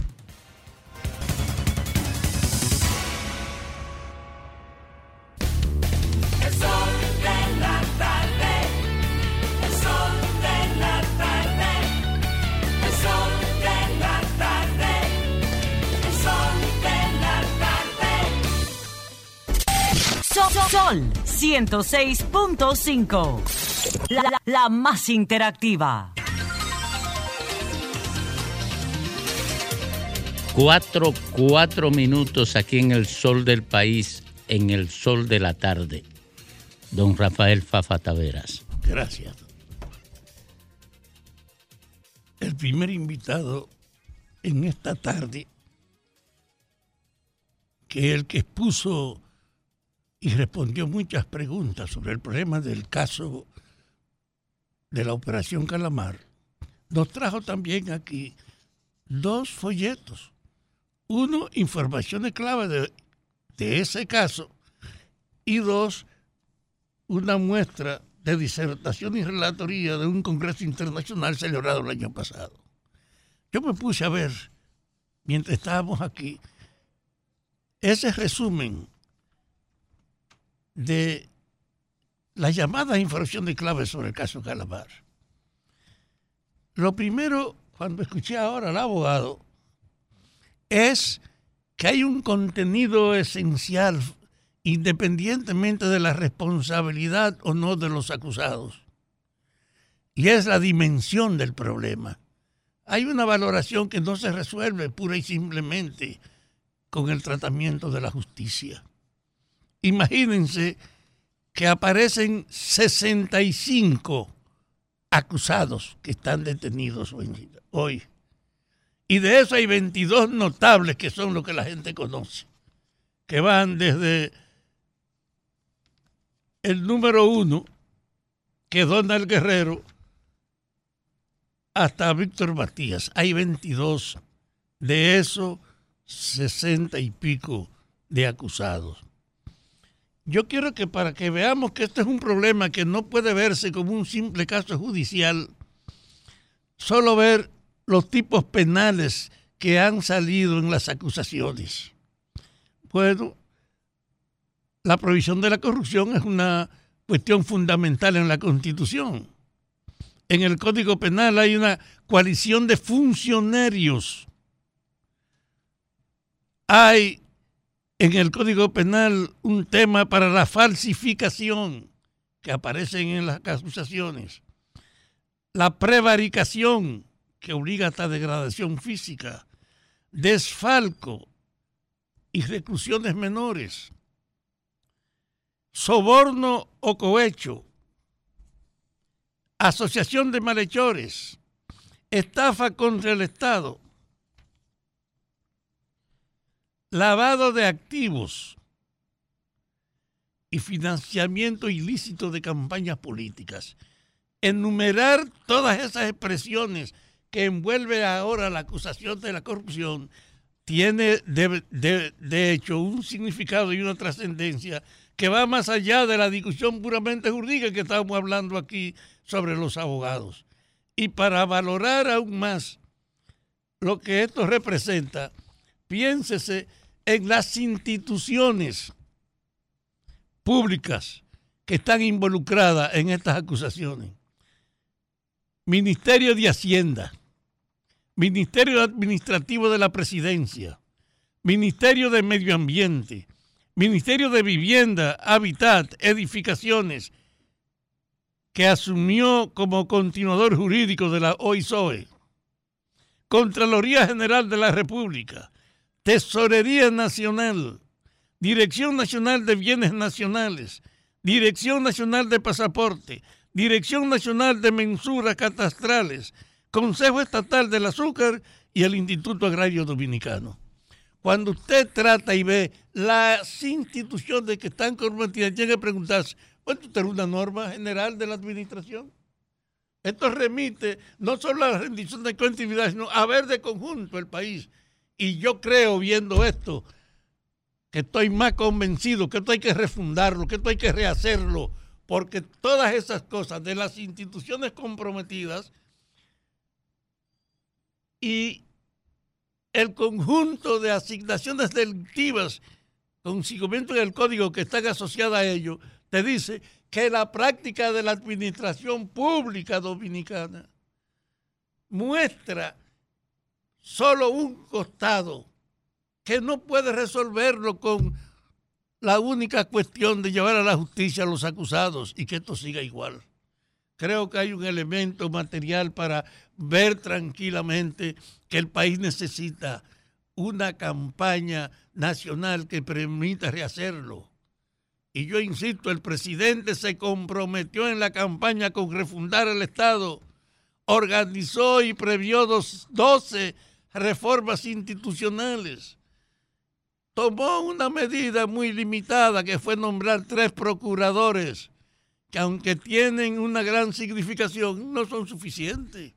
Yo creo que el desafío que tiene ahora la sociedad, mientras a nivel de fiscal usted y de la justicia usted resuelve el problema de la responsabilidad de los que están ahí, de los 65 involucrados, tiene que pensar en que eso es solo un caso.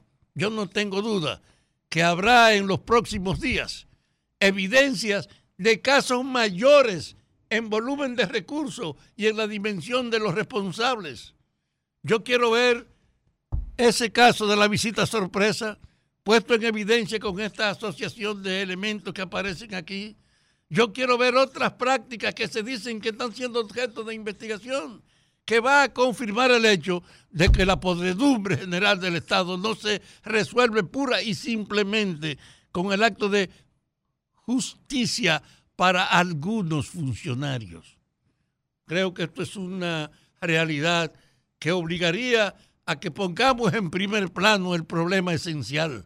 El aparato institucional de la República Dominicana está podrido. Necesitamos un esfuerzo colectivo para que con una política de cooperación abordemos el necesario camino de rehacer la institucionalidad de un país que ha dado muestra de este ejemplo. Y esto, insisto, no se resuelve pura y simplemente con un acto de justicia de algunos responsables, pasándonos por alto las instituciones que están metidas ahí.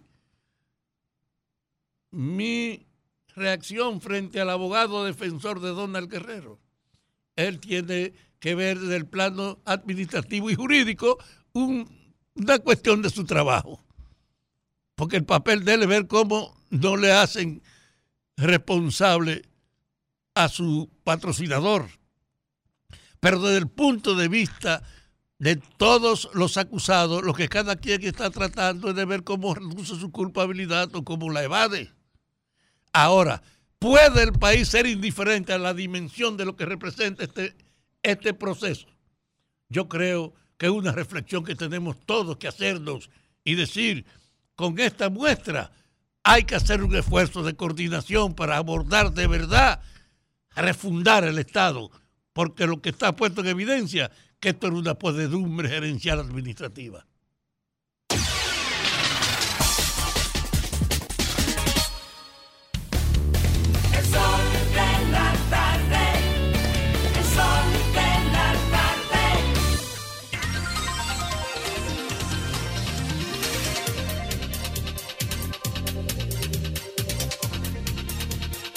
Retornamos, retornamos al sol de la tarde. Dice Donald Trump que de volver al gobierno retirará todos los vagabundos de las calles. Bueno, vámonos con Graimer Méndez. Gracias Domingo y gracias a toda la audiencia de este Sol de la Tarde, Sol del País, de esta poderosa plataforma RCC Media. Miren, hoy es el Día Nacional del Locutor y las Locutoras. Felicitar a todos nuestros compañeros de RCC Media en general, del Sol, eh, en todo el país. Un profesional que aporta y entretiene e informa. Por cierto, uno de los nuestros ganó un premio soberano, locutor del año. ¿Mm? ¿Cómo es? ¿Mañana qué? Ah, mañana. Sí, sí, ¿cómo que mañana? Miren, el caso de. Voy a dividir mi comentario en dos.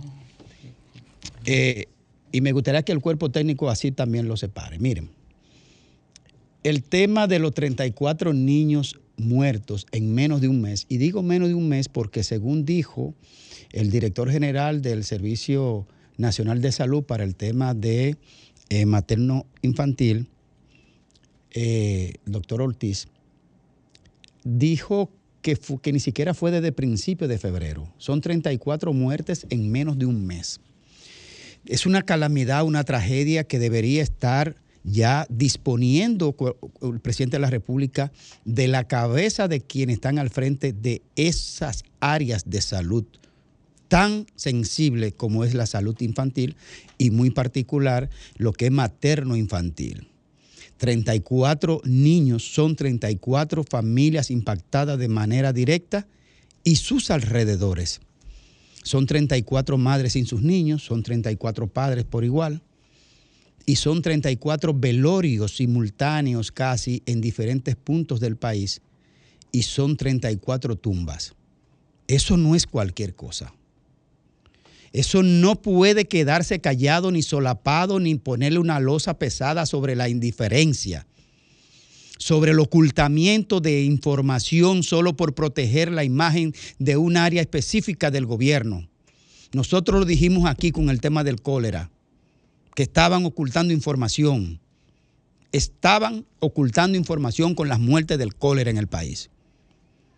Y ahora 34 muertes y por un rumor es que entonces el responsable viene a hablar. Pero yo no he escuchado a Mario Lama y me disculpa si habló y yo no lo he escuchado, no le he visto la información. Y esto es un tema no solo para que se pronuncie el jefe en general de esa área, sino para que se pronuncie el presidente de cualquier país. Hace rato que estuviera pidiendo disculpas a la nación. En cualquier sociedad medianamente civilizada, donde se mueren 34 niños en menos de un mes, hay que pedirle disculpas a esta sociedad y hay que rendir un informe. Por menos de ahí se llevaron en otros tiempos. Un escándalo grandísimo se armó una- hace unos años en el gobierno del PLD por 11 niños que se murieron en, el- en la maternidad, eh, eh, en el Robert Reed, alias Angelita. En el hospital, maternidad de los Minas. 34 niños y nadie sabía nada. Y oye de lo que están pendientes. La, la, la forma descarnada y la callosidad de, de- de- empatía. La callosidad que se coloca sobre los cerebros de los que dirigen un país, que están más pendientes de las cifras que le afecta a su gobierno que de la realidad humanística del hecho. ¿Cuántos son 34 con relación al porcentaje de niños nacidos en el país? Cojollo, pero ¿y esa es su preocupación? Es que hubo un descuido en esas unidades, en algunos, me imagino que algunos inevitablemente se iban a morir. Pero el presidente debe pronunciarse y debe tomar decisión en ese tema. Es el tema de- de- del Sistema Nacional de Salud, pero el ministro de Salud Pública tampoco se ha pronunciado. Dirá él, ah, no, es un área descentralizada del sistema de salud. Pero un ministro de esa, el ministro de Salud de cualquier país hace rato que se hubiese pronunciado con relación a esa irresponsabilidad. Eso no se puede quedar así. Dicho esto, eh, quiero decir que el Indotel anunció la construcción que está en el proceso de licitación para la construcción de un edificio de 11 pisos, más tres soterrados de parqueo. 1.500 millones de pesos. 1.500 y pico, casi 1.600 millones de pesos. ¿Y cuánto empleado tiene Indotel? En la capital, en, su edificio principal. ¿Y qué carajo es lo que hace Indotel que tiene que gastar 1.500 millones de pesos en un edificio? 1.500 millones, pero, pero, pero, pero, ¿qué es lo que hacen ahí adentro? Si ahí lo que hay es un cuerpo técnico burocrático, tecnócrata, que dirigen la organización y dirección del servicio de, de data telefónica y, y- electrónica del Estado, sobre todo las telefónicas. O sea, es un cuerpo técnico. Y el presidente va a permitir, con tanta calamidad que tienen varios sectores, incluyendo el de salud pública en este país, que el director de Indotel gaste medalaganariamente en un país que dice que tiene crisis económica 1.500 millones. ¿Para qué, señor director de Indotel?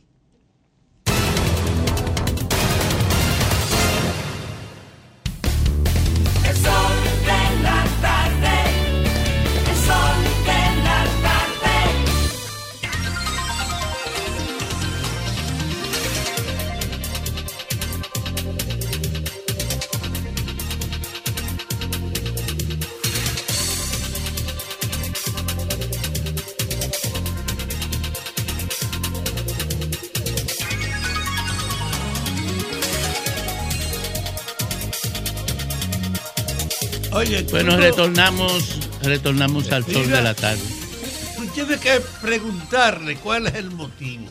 Porque ellos están anunciando una adecuación de todo el proceso de formación ante el desafío que ahora están poniendo de la tecnología frente a las prácticas anteriores, de a modernizarse con estructura y con visión. Esto es lo que ellos están anunciando. No, no sé lo que estoy preguntando. ¿Por qué 1500? Pero Eso es el hecho es que tú estás hablando, condenando el número sin saber el motivo. No, porque no sé el motivo que tengo que preguntar por ese monto. Pero Precisamente. una cosa de preguntar es asumir una negación de lo que tú Ah, pues tú desconoces. quieres decirle cómo es la Oye, gasolina. pero vamos a concursar, vamos ¿Eh? a concursar. No, no, no, no, no. ¿Cómo se llama? Arredo, Arredo, ¿cómo es? Arroyo. Nelson Arroyo. Nelson Arroyo. Yo reitero al señor Nelson Arroyo que tiene que explicar por qué 1.500 millones un Es que edificio. no es Nelson No, yo lo que quiero es que expliquen por qué aquí nadie Es había hecho un edificio, Santos, perdón, no nadie Nelson había hecho un edificio no, no, no, no. del 96 para acá. Y ese, ese edificio tiene hotel. 27 años alquilado. 27 años Mal pagando hecho alquiler. también. Mal hecho también. 27 años pagando su alquiler Y el y- Estado Dominicano nunca dijo, vamos a construir un edificio que nos sale más Pero barato. señores, el ¿Y terreno del Palacio Presidencial no era, qué no era tiempo del le toma Estado hacer eso? hasta el Ah, otro día. Él no lo va a disfrutar porque ¿Quién? ese tigre. ¿Cómo que no lo va a disfrutar? ¿Tú no, viste la gala? va a hacer un Te vas a hacer pendejo. ¿Tú no viste la gala? Él Claro no, que él no lo va a disfrutar. porque al final de cuentas no estará listo para mayo. Carajo, Nelson, no sea tan arroyo.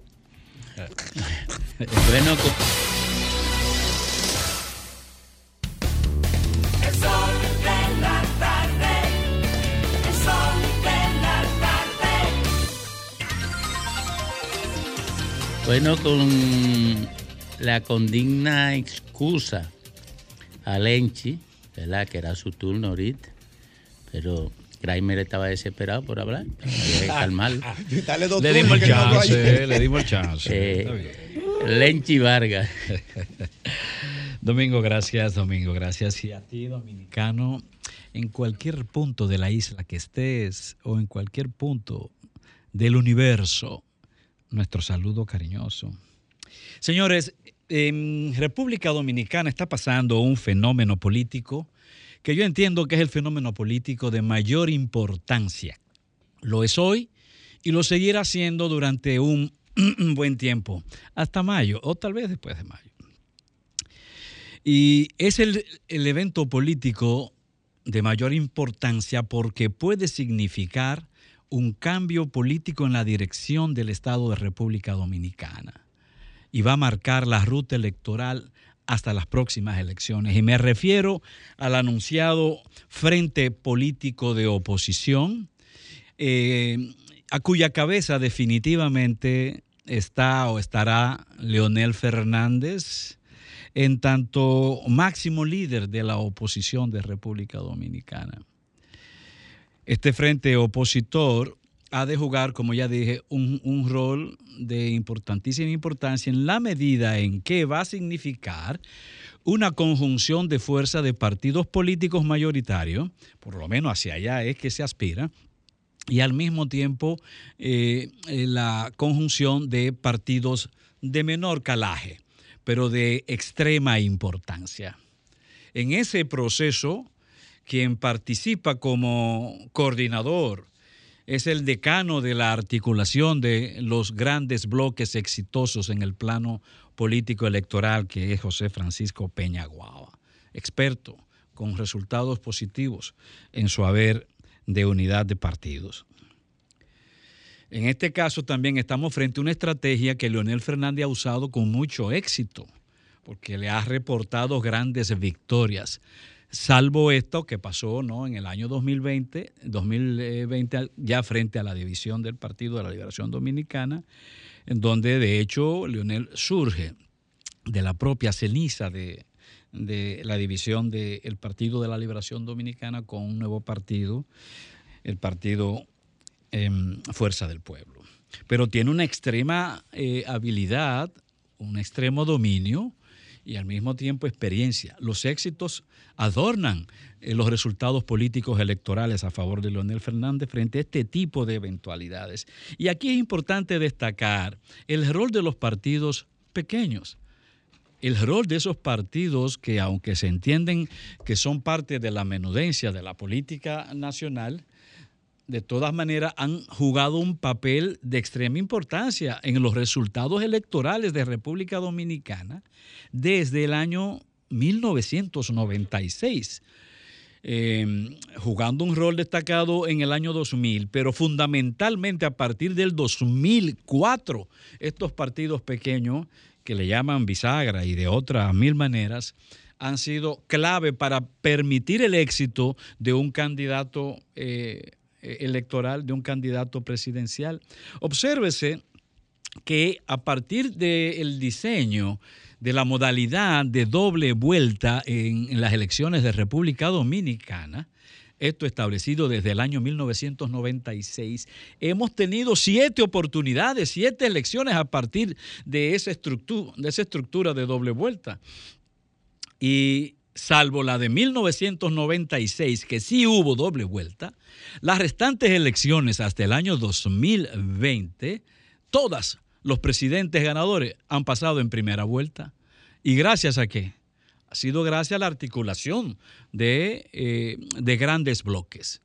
Es así, la historia del triunfo en primera vuelta tiene también que ver con la presencia de estos partidos pequeños tanto para beneficiando a Leonel Fernando como incluso a Leonel Fernández como incluso también al mismo Luis Abinader en el año 2020. Por eso le ataño tanta, tanto valor en la vida política de República Dominicana a partir de este mes de marzo, porque fue en marzo, a finales de marzo, cuando también por primera vez un partido llamó pública y oficialmente, aprobó como estrategia electoral la constitución de un bloque opositor, que fue algo deci- decidido por la Dirección Central de Fuerza del Pueblo el 25 de marzo. Y eso está en curso. Y se trata de un proceso que gana fuerza, que gana eh, sentido dentro de la subjetividad de las personas y que está ganando también espacio dentro de la operatividad de los partidos. Y ah, entonces uno se, se pregunta, bueno, ¿y qué pasa con la reelección? Bueno, la reelección es la que es la que tiene que ahora estar preocupada con este proceso de unidad que se está fomentando dentro de las fuerzas opositoras. Porque la reelección pasa a un plano de defensiva. No hay duda que se, le crea un valladar eh, importantísimo en el camino hacia el triunfo electoral, porque la reelección, independientemente de que goza de todos los eh, las articulaciones del poder político y en gran medida de un presupuesto, definitivamente también tiene muchos obstáculos ante sí obstáculos que tienen que ver con la vida de la gente, con la cotidianidad de nuestra sociedad y que les resultará difícil en nueve meses modificar esa situación. El, por ejemplo, las condiciones, el estado de los precios de los productos básicos de alimentación sencillamente no bajan. Y no se venga aquí a decir que se trata de un problema de COVID, porque ahí eso es tan de fácil. No bajan los precios de los productos de primera necesidad. La carestía es eh, más, que, más que evidente ante los ojos de todos. Carestía con todos los artículos, desde alimentos hasta medicina. La situación económica de la gente realmente está llevando al clamor, está conduciendo a una, situación de reclamo que puede que hasta se desparrame.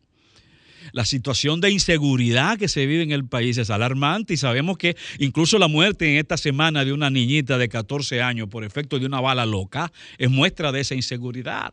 Esa es la cotidianidad como lo muestra también el tema de, de- de los 34 muertos que ya el país ha, visto y vivido con asombro. Se- eh, 34 niños neonatos muertos en un solo hospital.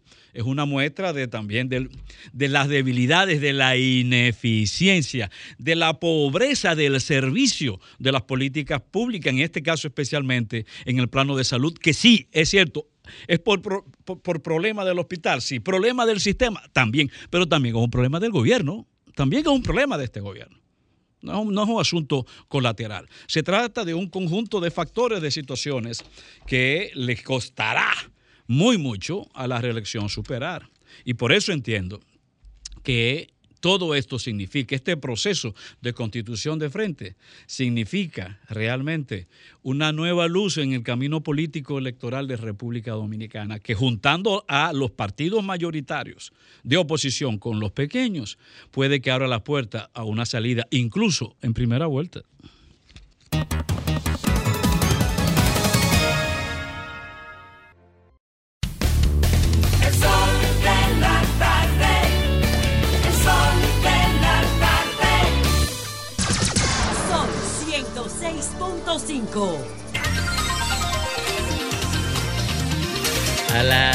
8.33 minutos. Continuamos aquí en el sol de la tarde, en el sol del país.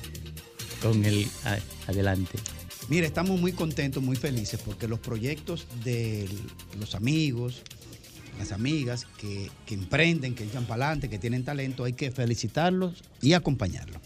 La querida amiga Jessie Pérez, quien fue, quien una periodista de este equipo RCC Media y quien fuera la productora del formidable equipo que mejoró con el tiempo, que era antes rumbo de la tarde, ahora es, ahora es sol de la tarde. Jessie Pérez nos invita hoy al lanzamiento oficial de su nuevo proyecto, se llama Tras el Telón. Ella nos dice que es un podcast donde va a entrevistar y hablará con, con figuras exitosas de diferentes sectores que contarán las circunstancias que han tenido que atravesar para llegar al éxito. Ahí está. Ahí estaremos en Maniquí. Esta tarde, Restaurante Maniquí, ahí estaré este equipo completo dándole apoyo y acompañamiento a nuestra querida amiga Jessie Pérez. Este anuncio me lo mandó a hacer don Domingo Páez. Ven, de No un anuncio, es un aviso. Refrendado No. por Fafa, sobre Y todo. y apo- y apoya- y ¿Cómo es? Oye, por- oye, pregúntale a Fafa, pregúntale a Y Fafa. apoya- ¿eh? Está bonito. Papá va para allá. Papá va para allá. Papá va para allá. Yo voy para allá. Me Bueno. bueno. hasta corbata para ir para allá. Y gemelo, y gemelo, Fafa. Eh, Domingo, tú sabes que me gustó esa beca que consiguió esa muchachita Ah. en la Universidad de Yale. y qué bueno, qué lindo. A mí lo que no me gusta es, es que digan, que resalten que dio una escuela pública, que pobre. que- ¿Y por qué? Porque es muy difícil hacerlo desde la pobreza. No, pero es que, es porque aquí lo que se está destacando, la beca no es a la pobre, se supone. No al talento. Es al talento. Pero- ¿Por qué tú tienes que destacar? No, es que es una es forma. No, pero eso es una forma también de estigmatizar a la gente. No, no, no, lo- al contrario, lo que eleva, lo eleva, Lenchi, lo no, eleva. No, no, no, la pobreza no es, la pobreza no es, eh, eh, no es una, qué sé yo, una medalla social. La Bueno, pobreza a- es una vergüenza. A mí que me la den, pues yo vengo muy de abajo de Pero Neiva. no por eso, es lo que te quiero decir. O sea, no tenemos por qué resaltar que se trata de que viene de una escuela pública eh, o que pobre. No, señor. Vamos a resaltar la nobleza de esa muchacha y resaltar su, su talento, su dedicación, su motivación. Eso es lo que tenemos que resaltar. Gracias por el comentario de la más tarde el- de. Más, más el que fue. El comentario de Lenchi, En mi gracias. tiempo, No, no, en no, mi no. tiempo. Bueno, yo estoy haciendo lo que ustedes me hacen.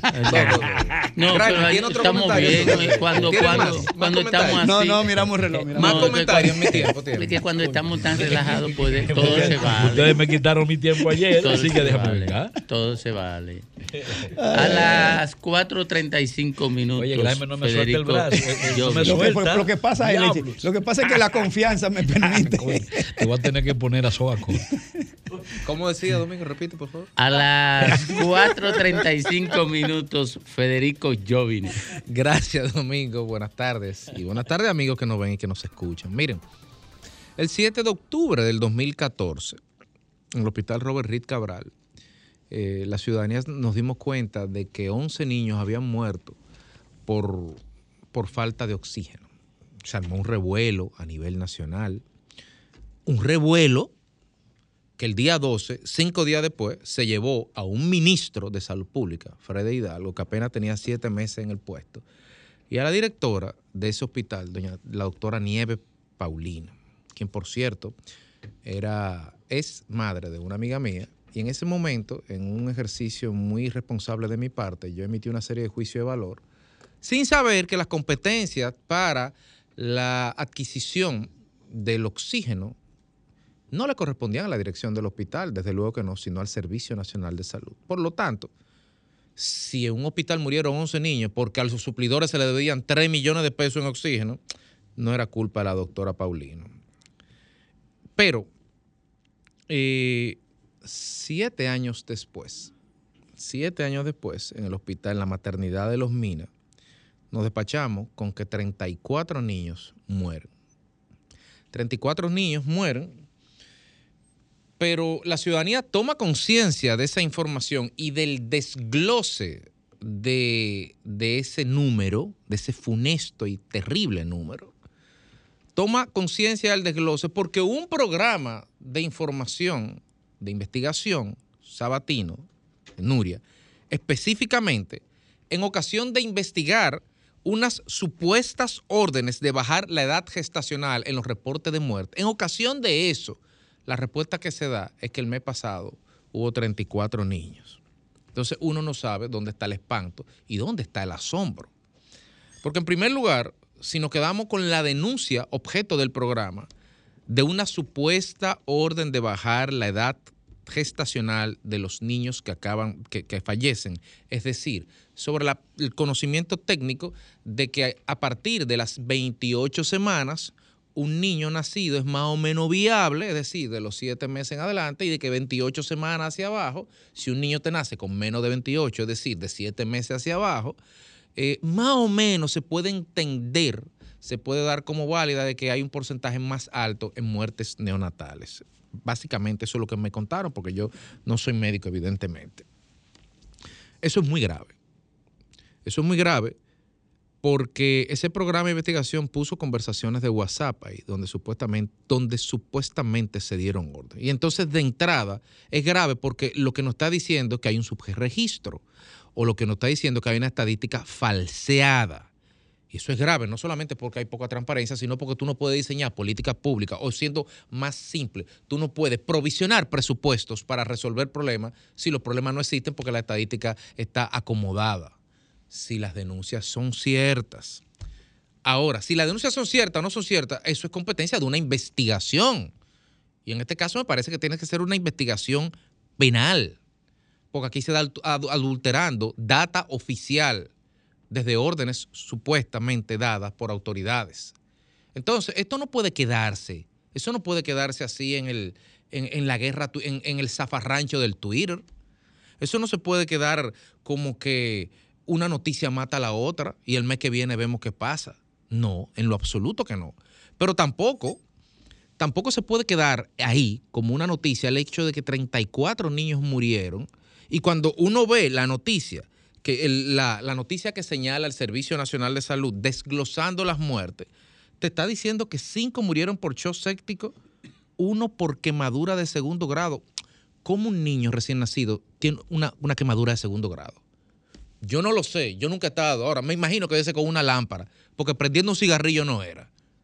Entonces, alguien le dejó una fuente de calor muy cerca a un niño que se quemó. Salvo que me demuestren lo contrario, la lógica me indica eso. Y ni hablar de cuatro con dificultades respiratorias por falta de oxígeno. La respuesta que da el director del hospital es que entró un caso de contagio de infecciones nosocomiales, pero de esos del, del Robert Reed, de los 11 del 2014, cuatro eran del mismo y estamos repitiendo siete años después lo mismo. Entonces, que un paciente, un niño entra a una sala e infecta a los demás. Miren, las bacterias no flotan en el aire. No es el virus, no se esparce, no es aeróbico.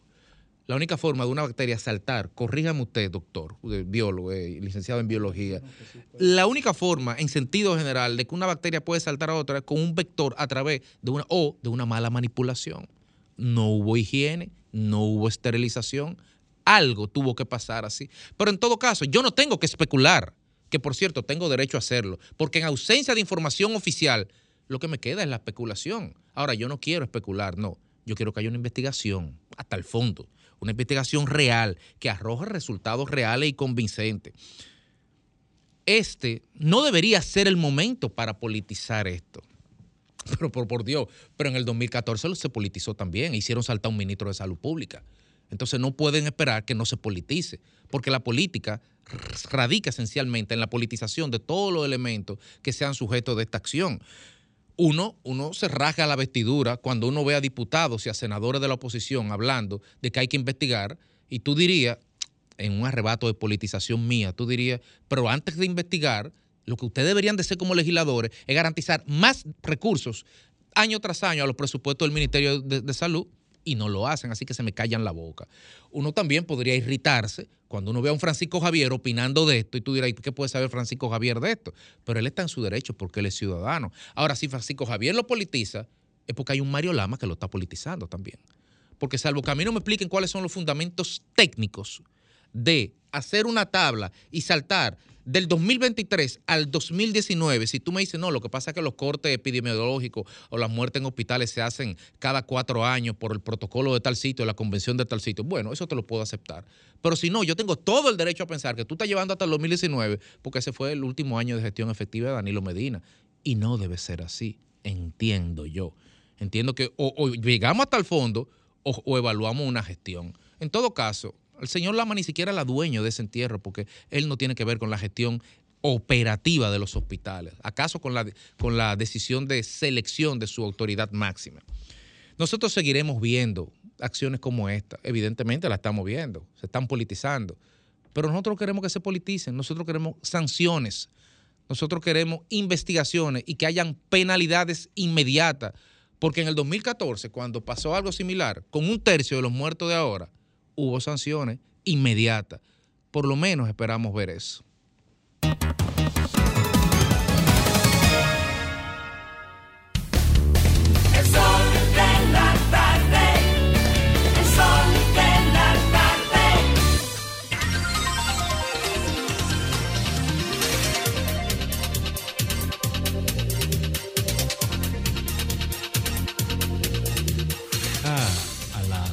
4 y 44 minutos estamos con Domingo Páez. Gracias, Lynch. Miren, la pasada semana, la Fundación Global Democracia y Desarrollo hizo un interesante evento que tenía por objeto eh, ilustrar a los participantes sobre la dimensión de la inteligencia artificial, su importancia, y esto lo digo yo eh, como observador, su importancia y la novedad de traer un robot que era capaz de mostrar el logro de la inteligencia humana al asociarse a la tecnología para imitarse a sí misma. Este evento, que fuera de, la diatriba política y las manipulaciones y las tratativas que se arguyen cuando se está en competencia electoral, fuera de todo eso, este evento eh, le permitió a quienes tienen las posibilidades cognitivas de aquilatar hacia dónde va la ciencia, hacia dónde va la tecnología, hacia dónde va el conocimiento humano. Y yo me dediqué a reflexionar sobre esto. Y tengo que agradecerle al presidente Fernández que me, me hiciera reflexionar. ¿Por qué? Porque el presidente Fernández, después de esto, antes de las 24 horas, se estaba refiriendo a el hecho doloroso de que la sociedad dominicana le ha dejado a una cantidad enorme de jóvenes como, una como única opción económica montarse en una motocicleta para ofrecer servicio de transporte. Y tenía razón el presidente Fernández, porque este oficio no garantiza crecimiento ni movilidad social. no, es expresión de desarrollo, es expresión de atraso. Ahora, ¿por qué República Dominicana tiene más de 2 millones de motores? Ayúdame, Jovine, que tú domines estadística. Más de 2 millones de motocicletas, la mayoría de las cuales su propietario la usa para transportarse él y su familia y también obtener el sustento básico de su hogar. ¿Por qué? Bueno, porque aquí, desde los años 90, comenzó a instalarse el neoliberalismo más agresivo y desigual de lo que conoce la región del Caribe. Una concentración de riqueza que comenzó con la expropiación de enormes propiedades públicas que dejó a la gente con pocas opciones. En vez de rescatarse los ingenios, se entregaron a aventureros que terminaron quebrándolos y desguazándolos con excepción quizá de dos. La Corporación Dominicana de Empresas Eléctricas Estatales, la, la empresa más importante del país, se desguazó para entregárselo a la élite económica dominicana. Y ahí ustedes van, lo de la empresa eléctrica es lo peor engaño, la peor estafa que se ha cometido contra el pueblo dominicano. Se dijo que había que privatizar la CDE para eliminar un subsidio de 200 millones de pesos que entregaba Balaguer a esa institución. 200 millones de pesos al tipo de cambio actual no llega a 4 millones de dólares. Ese era el déficit. Ahora, ¿quieren que le cuente una cosa? El déficit de este año que acaba de pasar en el sector eléctrico fue de 1.800 millones de dólares. Celso Marrancini, Leonel Fernández, Temito Clemontaz, eh, Tony Isa, recorrieron el país entero diciendo, en un caso extremo como el de Celso, que si vendían la sede en un peso el Estado salía ganando. Bueno, la vendió, la entregó. ¿Y usted sabe que no ganamos este año? Un déficit de 1.800 millones de dólares en el sector eléctrico. ¿Ustedes saben cuánto se, se gastó, se ha, gastado el Estado Dominicano del 99 para acá en ese desastre del sector eléctrico? ¿Eh? Ustedes quieren saber más de un billón de pesos en déficit y dijeron que no habría que poner un chele. Un billón es más de 20 mil millones de dólares.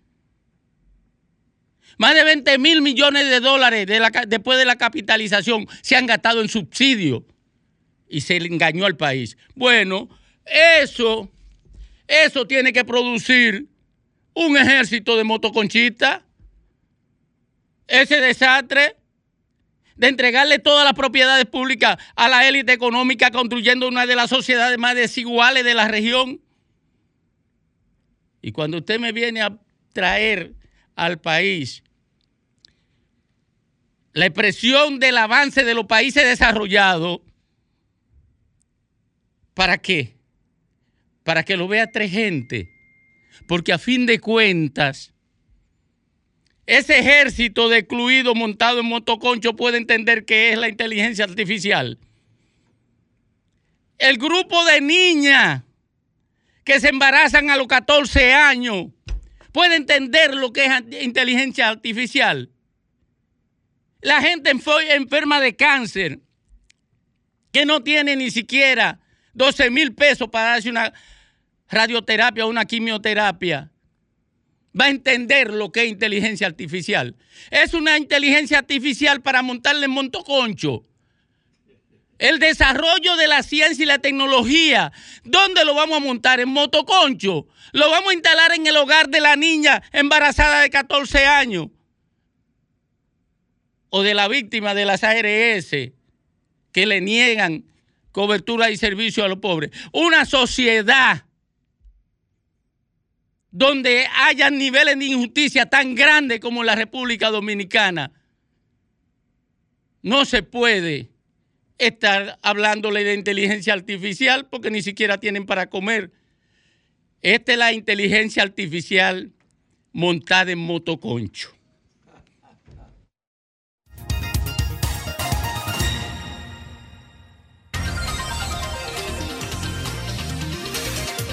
Bueno, retornamos al sol de la tarde a las 4.52 minutos y tomamos una llamadita para despedirnos hoy. Buenas tardes. Sí, buenas tardes. Eh, yo quisiera que alguien se apiade, ustedes que, que ayudan tanto, del Merca Santo Domingo. Señores, hay que ver aquello, la, la, la suciedad que hay, el descuido por el que está siendo objeto el, el, el Merca. Eso es algo sumamente horrible lo que está pasando allá. El sucio, los carritos no sirven. Atención, atención. ¿Quién, ¿A quién tiene? le toca eso? ¿A quién le toca? Eh, Eso es, eso es el Ministerio de Agricultura que Ah, lo tiene, pero Sí. una obra de Hipólito Limber, manda a alguien a que limpie. ¿Eh? Que no esté perdido, Limber. Aparece. Limber, manda a limpiar. Buenas tardes. Está más perdido que el otro, Buenas el otro tardes. hijo de Limber. Buenas tardes, Domingo y demás. Adelante. Cada vez que pasa algo, tenemos comunicadores, voy de lleno con los comunicadores, personas que hacen ejercicio del micrófono, expertos en descubrir cómo un palillo sirve de columna para un edificio, pero cada vez que pasa algo. Pero y la continuidad, por ejemplo, cada que tiempo ustedes hacen un llamado a la conciencia de los padres, no me mencionen la policía, el gobierno, los padres, padres, ustedes saben dónde está su hijo, más, porque por ejemplo, es la policía y la policía no te pueden responder a ti como medio de comunicación y ustedes le dan duro. A una familia, ustedes no le dan porque la familia le puede responder dejándolo de escuchar. ¿Cuándo vamos a llamar las cosas por su nombre? Jueguensela una vez a la semana como medio de comunicación. Tú hablas de los motoconchistas, como que ellos no tienen nada que ver, mi hermano. Ellos tienen libre albedrío para estudiar y lo hay. Yo estudié en escuela pública, luego fui a la UAS y luego pagué mi maestría trabajando. Pero ustedes estoy ahí como dejándoselo a, a cuando llueva se moje. Haga- Buenas tardes. Sí, buenas tardes. Un llamado al presidente de la República. Señor presidente, el muro es mentira que se está construyendo. Toda esa sala de, de los organismos internacionales que están metidos aquí, que están preñándonos de haitianos, y usted, por un lado, diciendo eso, señores, hay un, un, un reportaje que le hicieron a Vinicito, eh, un medio digital, coño, que le explica que en el gobierno hay un ala fusionista que está funcionando y nadie dice nada. Señor presidente, vamos a ver si usted lo que dice se, tiene coherencia. Pasen buenas tardes. Buenas tardes. Buenas tardes, Domingo. Domingo, una pregunta. Sí. Si la encuesta Galo no concuerda con las redes social media de, de, de, de por la mañana, ¿qué pasaría ahí? Nada. El Nada. mundo sigue girando. Son metodologías diferentes. El- Ok, otra oh, oh, Domingo, Ey. Lionel, nadie le quita el poder a Lionel del 24. Tú eras de nosotros, vuelve con nosotros, que tú eres bueno. Ya que, buenas tardes. Buenas.